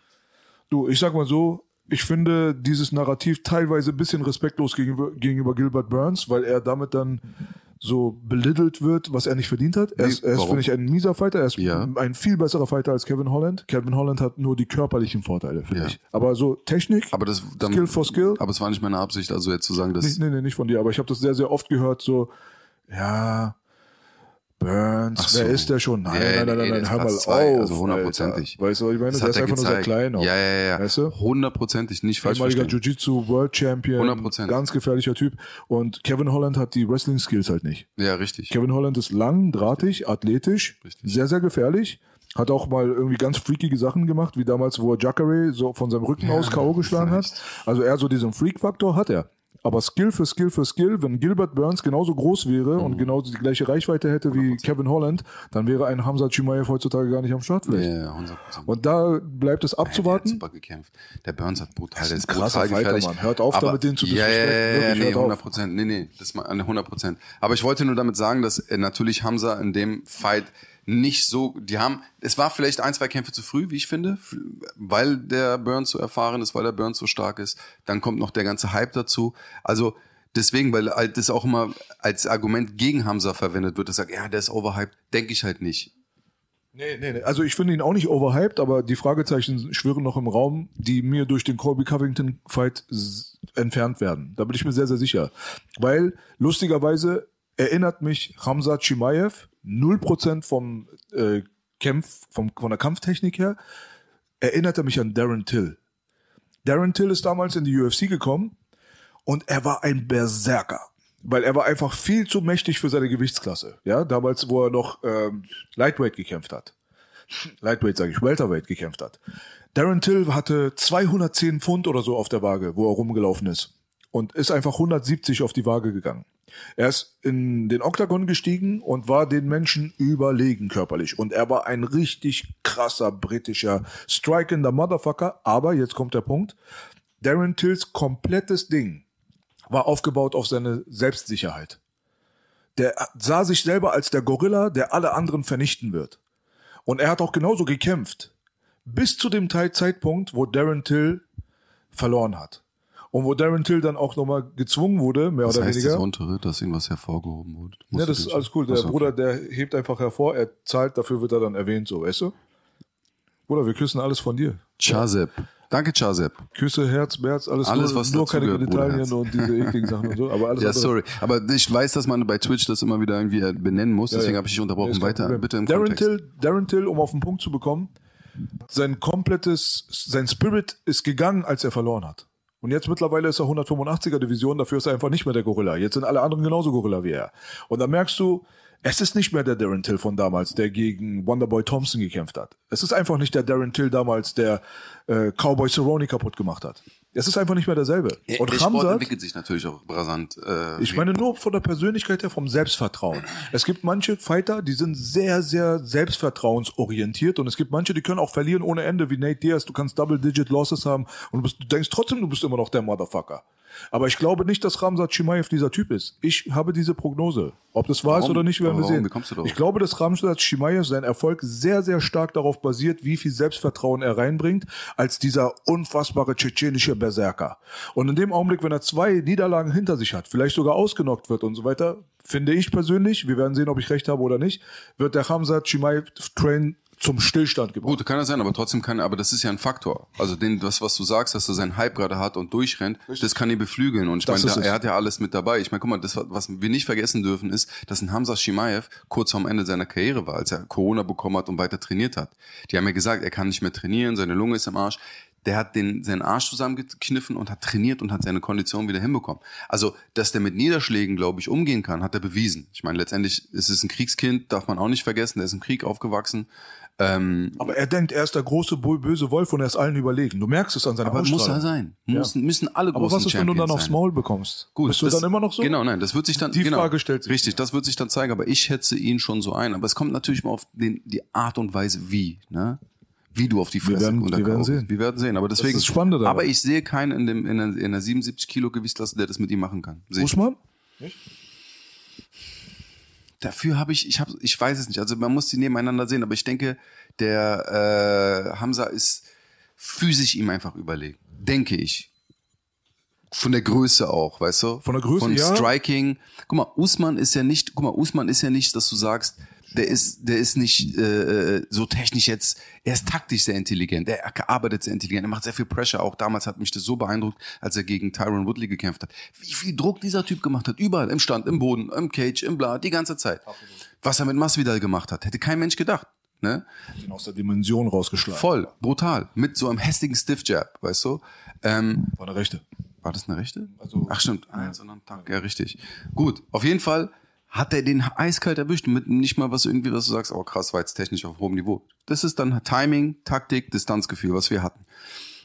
Aber ich denke, beziehungsweise und, äh, denke ich, dass Hamza ihn mit vielleicht ein paar mehr Erfahrungen und vielleicht ein bisschen mehr Zeit schlagen kann. 100 Prozent. Er kann 100 Prozent. Oder auch tun wird. Tun wird. Ich würde, Ansage. ich würde heute, wenn die jetzt morgen kämpfen, würde ich all mein Geld auf Usman setzen. Echt, ja. 100 Prozent. Usman ist so Willst du ein dann wieder Panzer. den Wendehals machen am Ende? Nein, nein, auf gar keinen Fall. Bitte Nummer nicht. aufzeichnen, speichern. Speichert. Diesmal dreht sich der Hals nicht. Ich habe lange Usman unterschätzt. Nicht unterschätzt, aber ihm nicht den Respektfaktor gegeben hat, den er verdient hat. Aber Usman ist eine absolute Maschine. Ich habe den damals das erste Mal gesehen, noch bei The Ultimate Fighter, wo damals Brazilian, äh, die Black Zillions gegen ATT angetreten sind. Und Da war einer Tyrone Spong und so mit dem in der Ecke, ne? das waren die Coaches teilweise auch. Und die haben den Boogeyman auf einmal gerufen. Da kam irgendein schwarzer Bruder auf einmal mit einer Sonnenbrille und du hast gemerkt, die Stimmung hat sich geändert. So nach dem Motto, so, warum kenne ich den nicht, wenn er so krass sein soll? Und dann hast du gesehen, okay, er ist halt primär ein Wrestler, so, okay, Striking nicht so erwähnenswert, aber spätestens, was er alles als Champion gerissen hat, seit er den Gürtel von Ty Tyron Woodley bekommen hat, hat er einfach bewiesen, dass er ein ganz, ganz elitärer Typ mal, ist. Aber das, die Oh, Sache, warte, eine Sache noch ganz kurz zum Abschluss. Deswegen finde ich den Colby Covington Fight so interessant. Weil der einzige, der Usman wirklich was entgegengesetzt hat bisher, wirklich was entgegengesetzt hat, und das für zehn Runden, ist Colby Coving- Covington gewesen. Ich habe den ersten Kampf für Colby Covington gewertet. Ich fand es absoluter Quatsch, dass der Kampf unterbrochen wurde. Ja, ich weiß. So, der war, der war nicht ein bisschen raus, gar nichts. Man hätte noch 30 Sekunden lang geben können, dann wäre Colby der Gewinner. Beim zweiten Kampf war der, der war auch super duper eng. Beim zweiten Mal gucken, war ich mir auch gar nicht sicher, wer gewonnen hat. Und wenn man dann so ein Niveau hat, dass Colby und äh, Usman so nah aneinander sind, dass wirklich diese hauchdünnen Prozentpunkte über Gewinnen und Verlieren ausmachen, haben wir so ein ähnliches Niveau.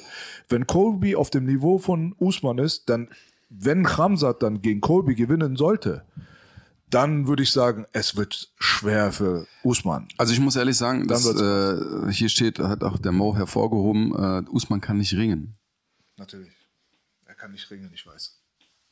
Ist euer Ernst? Bo- Guck mal, Bruder, MMA-Ring ist nochmal anders, wie MMA-Boxen anders ist als das normale Ring. Habt ihr Das, gesehen, was was, mit Tyron Woodley gemacht hat? ja, natürlich, aber Tyron Woodley ist nicht auf dem Level von Hamza, Alter. Willst du mich verarschen? Ihr überschätzt diesen ganzen Tschetschenen-Faktor. Nein, es geht nicht um Tschetschen, es geht um seinen Ring. Das meine ich ja damit, dass die so die dominanten Ringer sind. Ich sehe das nicht. Ich sehe das nicht. Wenn Usman und Covington und äh, Hamzat einfach nur wresteln würden miteinander, ich würde äh, Hamzat auf Platz 3 stellen. Nur in einem puren Wer, wer Wrestling-Match. nochmal bist? Wer? Usman, Covington. Covington und Hamzat wresteln einfach Aber nur. welches Wrestling? Normales Wrestling. Okay, du gut, das kann sein. Aber ihr sagt doch, er kann nicht ringen. Ne, MMA-Ring. Ja, okay. Guck mal. So die Hintertür jetzt. Guck mal, pass auf, nein. Moment. Guck mal, warum ist damals Khabib zum AKA gegangen? Und warum nicht? man strikt. Nein, mit, naja, nicht aus aber das Ring, weil da natürlich das Volkwrestling mit drinne war. Die kamen aus einem aus einer Schule, die sehr also russisches Ring beeinflusst ist, aber nochmal anders ist. Ich meine, und da Obwohl, Khabib war ganz gut über, ja, überhaupt so. aber Ja. wenn du, guck mal, wenn der Khabib, da gibt's ja genügend Videos. Wenn die reines Ringen, Ringen, Ringen gemacht hat, ist nicht gut für die. ist nicht gut für einen Khabib gewesen. Aber sobald er angefangen hat, sein MMA-Wrestling zu machen, mit Gewicht, auf dem Boden pinnen, keine Ahnung, Aber das ist. Ramsat nicht. Warum werft ihr das in einen Topf? Ramsat ist nicht der dagestanische gegen den Cage-Pin-Wrestler, um einen Takedown zu bekommen, um Top-Control pinnt zu die haben. Leute gut auf den Bruder, der geht und macht einen Double-Leg-Takedown. Er shootet einfach direkt Richtig, erste zwei Sekunden richtig. aus der Mitte. Aber, das machen die aber Dagestanis er pinnt nicht. auch sehr gut, muss man auch Er ehrlich pinnt sagen. auch sehr gut, er hat auch er hat sehr viel getroffen, genau. Aber Und er ist hat nicht derjenige, Gewicht. der den Gegner gegen den Cage erstmal zu pinnen hat. Das ist die Khabib-Taktik, ist eine ganz andere. Ja. Ich krieg meinen Gegner mit dem Rücken gegen den Cage und von dort aus arbeite Genau, ich Takedowns. richtig. Aber Ramsat spammt Takedowns von der Mitte, Bruder. Ja, ja, ja, richtig. Und dann pinnt er die Leute und bleibt dran und klebt und macht Ja, und tut. Definitiv. Aber ich sag ja, das ist so, ich sehe das halt anders, aber das macht ja das noch so um, also das macht das ja Ganze ja so interessant. Das macht das Ein Ka. Kobe, ein, ein, ein Usman. Ja. Und ich meine, die Jungs von dem All-Star Gym, die haben sich auch was dabei gedacht, dass die gesagt haben, okay, die holen sich erstmal 77, dann holen sie sich 84 den Titel. Ähm, man muss dem Hamza auch ein bisschen noch Erfahrung lassen, der ist sehr jung, ja. Ja. Äh, hat da intern ein paar Sachen, glaube ich, auch laufen mit dem Präsident von Tschetschenien mittlerweile. Also, das sind so Der hat Sachen. vermittelt beim Streit auch, glaube ich. Man hat erzählt, dass Khadirov vermittelt hat zwischen Nurmagomedov und Shimaev Seite. Oder wenn der an die Tür klopft, dann sagst du, okay, weißt du was? Klären wir, klären wir. Da willst du, also, ne, brauchen wir nicht drüber zu reden. Kein Kommentar. Ja, richtig. Ähm, nee, aber ich glaube einfach, wie gesagt, das kann sehr interessant werden. Man muss dem ein paar 100 Pro. Kämpfe geben. Ja. Äh, er wächst daran und dann soll er kommen, den Usman wegballern und den von Thron stoßen. Thron, das ist so mein Optimum, was ich sage, was ich mir gerne wünschen würde, weil das einfach Bewegung in die Gewichtsklasse mit reinbringt. dann hochgehen. Und dann soll er hoch zu dem Adesanya. Kurze Prognose, Adesanya Pereira. Pereira. Äh, erstmal dazu ganz kurz, nur Mhm. ein Satz. Äh, Hamzat ist sehr viel gefährlicher für Adesanya als für Usman. Was war's nochmal bitte? Hamzat ist viel gefährlicher für Adesanya als für Usman. Ja. Da gebe ich dir recht. Adesanya kann keine Takedowns verteidigen. Und Ja. wenn einer auf ihm liegt, dann ist zu Ende. Das hat man einfach bei Jan Blachowicz gesehen. So. Aber Usman unterschätzt diesen schwarzen Bruder nicht. Werdet ihr sehen. Ich glaube, er ist aus Nigeria, Ghana, wie auch immer. Aber er ist ein Motherfucker. Nigeria. Ähm, egal. Das mal zur Seite. Ähm, Nee, Entschuldigung, Kamerun. ist er aus Kamerun? Ich glaube, Jungs, bitte Informationen. Aber Kamerun glaube, war Francis soweit Genau, aber nee, Nigeria. äh, Keine Ahnung. Nigeria oder Kamerun? Sagen wir mal Afrika, so um es politisch Das korrekt ist zu halten. jetzt nicht für junge Mann, ne? War das Europa. rassistisch schon? Ja, ein bisschen. Sorry. äh, ich äh, entschuldige mich bei allen Leuten für meinen Rassismus. Das ist auch der Grund, warum ich diesmal ja auch hier sitze. Die anderen, die haben ja mitbekommen, ich saß eigentlich links, aber diesmal sitze ich rechts. ich tippe nach wie vor auf Alex Pereira. Pereira? Pereira? Aber warum?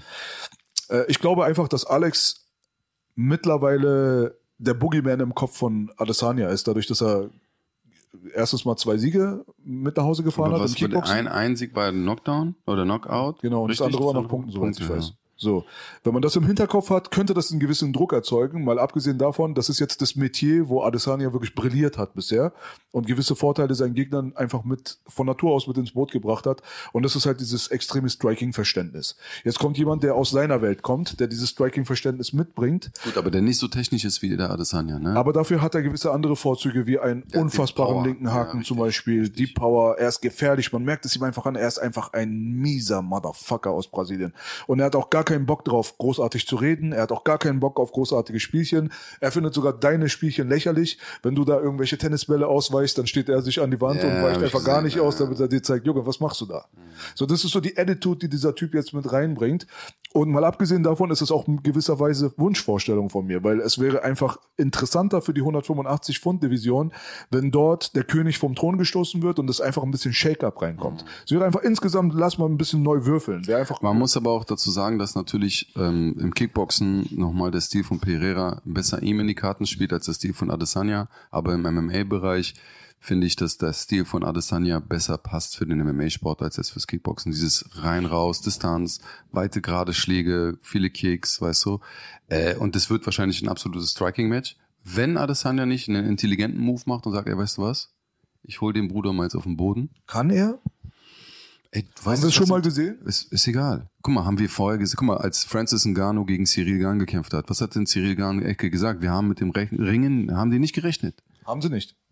Aber wir haben es da ja gesehen. Wir hätten ja auch nicht damit gerechnet. Ne, richtig, meine ich halt. Aber du kann, weißt ja nie. Du, Deswegen. Weißt du, man weiß Ich ja frage nie. mich, kann er? Ich habe keine Erfahrungswerte, um zu Egal. sagen. Ich meine, der hat jetzt die letzten, wann hat er das letzte Mal gekämpft? Adesanya? Nein, ich meine, dass er Leute auf den Boden nimmt. Ja, ja, meine ich. Aber er, hat, er kann ja in seinem Trainingscamp das trainieren. Er kann ja wirklich das drillen, er kann das ja machen. Er kann ja wirklich sagen, ey, Timing. Guck mal, ein Takedown im, im, im, im MMA ist ja nicht, äh, dass du sagst, okay, es ist einmal deine Takedown-Skills, aber das ist am Ende des Tages, es ist eine Timing-Sache. Wann setze ich was? Und das ist da genau dieses Gleiche. Wenn er den, das lernt, den Takedown, selbst wenn er einen beschissenen Drecks-Takedown macht, der technisch einem nicht einwandfrei ist, wenn du das richtige Timing hast, dann kriegst du den Bruder auf den Boden. Äh, Also ich bezweifle, dass Adesanya jemals ein guter äh, Wrestler sein wird. So diese Takedown-Sache für mich ist das Quatsch. Aber ich lasse mich gerne überraschen. Ich lasse mich gerne überraschen. Das ist genauso wie beim Covington-Fight. Wir werden sehen, das macht es so spannend. Ich, ich bin einfach gespannt. Ich weiß es nicht. Diese Fragen werden beantwortet. Das ist das Geile, weißt du? Das ist der Grund, warum wir Kampfsportfans sind. 100%. Es gibt ein, es gibt ein Resultat. Ja. Wir müssen nicht ewig spekulieren. Ja, richtig. Weißt du, bei uns im Rap, wir müssen ewig spekulieren. Es ist einfach fanabhängig. Wer mehr Fans hat, der ist der Bessere. Fertig. Fans kannst du kaufen, du kannst Klicks kaufen. Wer einen Major-Vertrag hat, der kriegt automatisch Fans. Du kannst die Leute brainwashen die ganze Zeit, ihnen sagen, er ist der King of Rap, dann Ja, ist er irgendwann der King of Rap. Aber es gibt keine Resultate. Wir werden nicht rausbekommen. So. Beim Kampfsport, das ist das, warum wir das so sehr lieben. Es ist real. Wir spekulieren vorher, dann gucken wir und dann können wir nochmal drüber reden und dann gibt es ein endgültiges Resultat. Fertig aus. Auch wenn es mal schwammige Resultate sogar gibt, wie beim O'Malley-Kampf, es ist immer noch etwas, ein definitives Resultat. Wir können einfach mal weitermachen mit unserem Leben. Und das ist geil. Richtig. Finde ich auch. Applaus an der Stelle. Applaus für Kampfsport. Applaus für euch auf jeden Fall. Applaus für Twitch. Ja, Applaus für die YouTube-Gang da draußen. Ey, ich muss ehrlich sagen, ey, ich muss ehrlich Oh, ich sag sagen, jetzt mal lieber nicht Takedown Gang, das ist dann so wieder so Ringlife-Gebeite wahrscheinlich. Er sagt doch immer Ringlife Gang, wa? Ach, ich ihr seid nicht. die Takedown Gang, ihr seid die Takedown Mafia. wir haben ja aber schon mal die Choke, wir haben ja damals schon, weil sie sagt Choker und bla bla bla. Aber ich muss ehrlich sagen, ich liebe, ich mag unsere Community. Ich finde, die Kommentare bei YouTube sind der Hammer, also bei Twitch auch natürlich. Aber da ist halt nochmal wirklich der Support. Dann, ey, ich bin hier für Algorithmus, pushen, pushen, pushen. Auf jeden Fall, Man muss Dank an alle. wirklich einen großen Applaus an unsere Fans, beziehungsweise Zuschauer.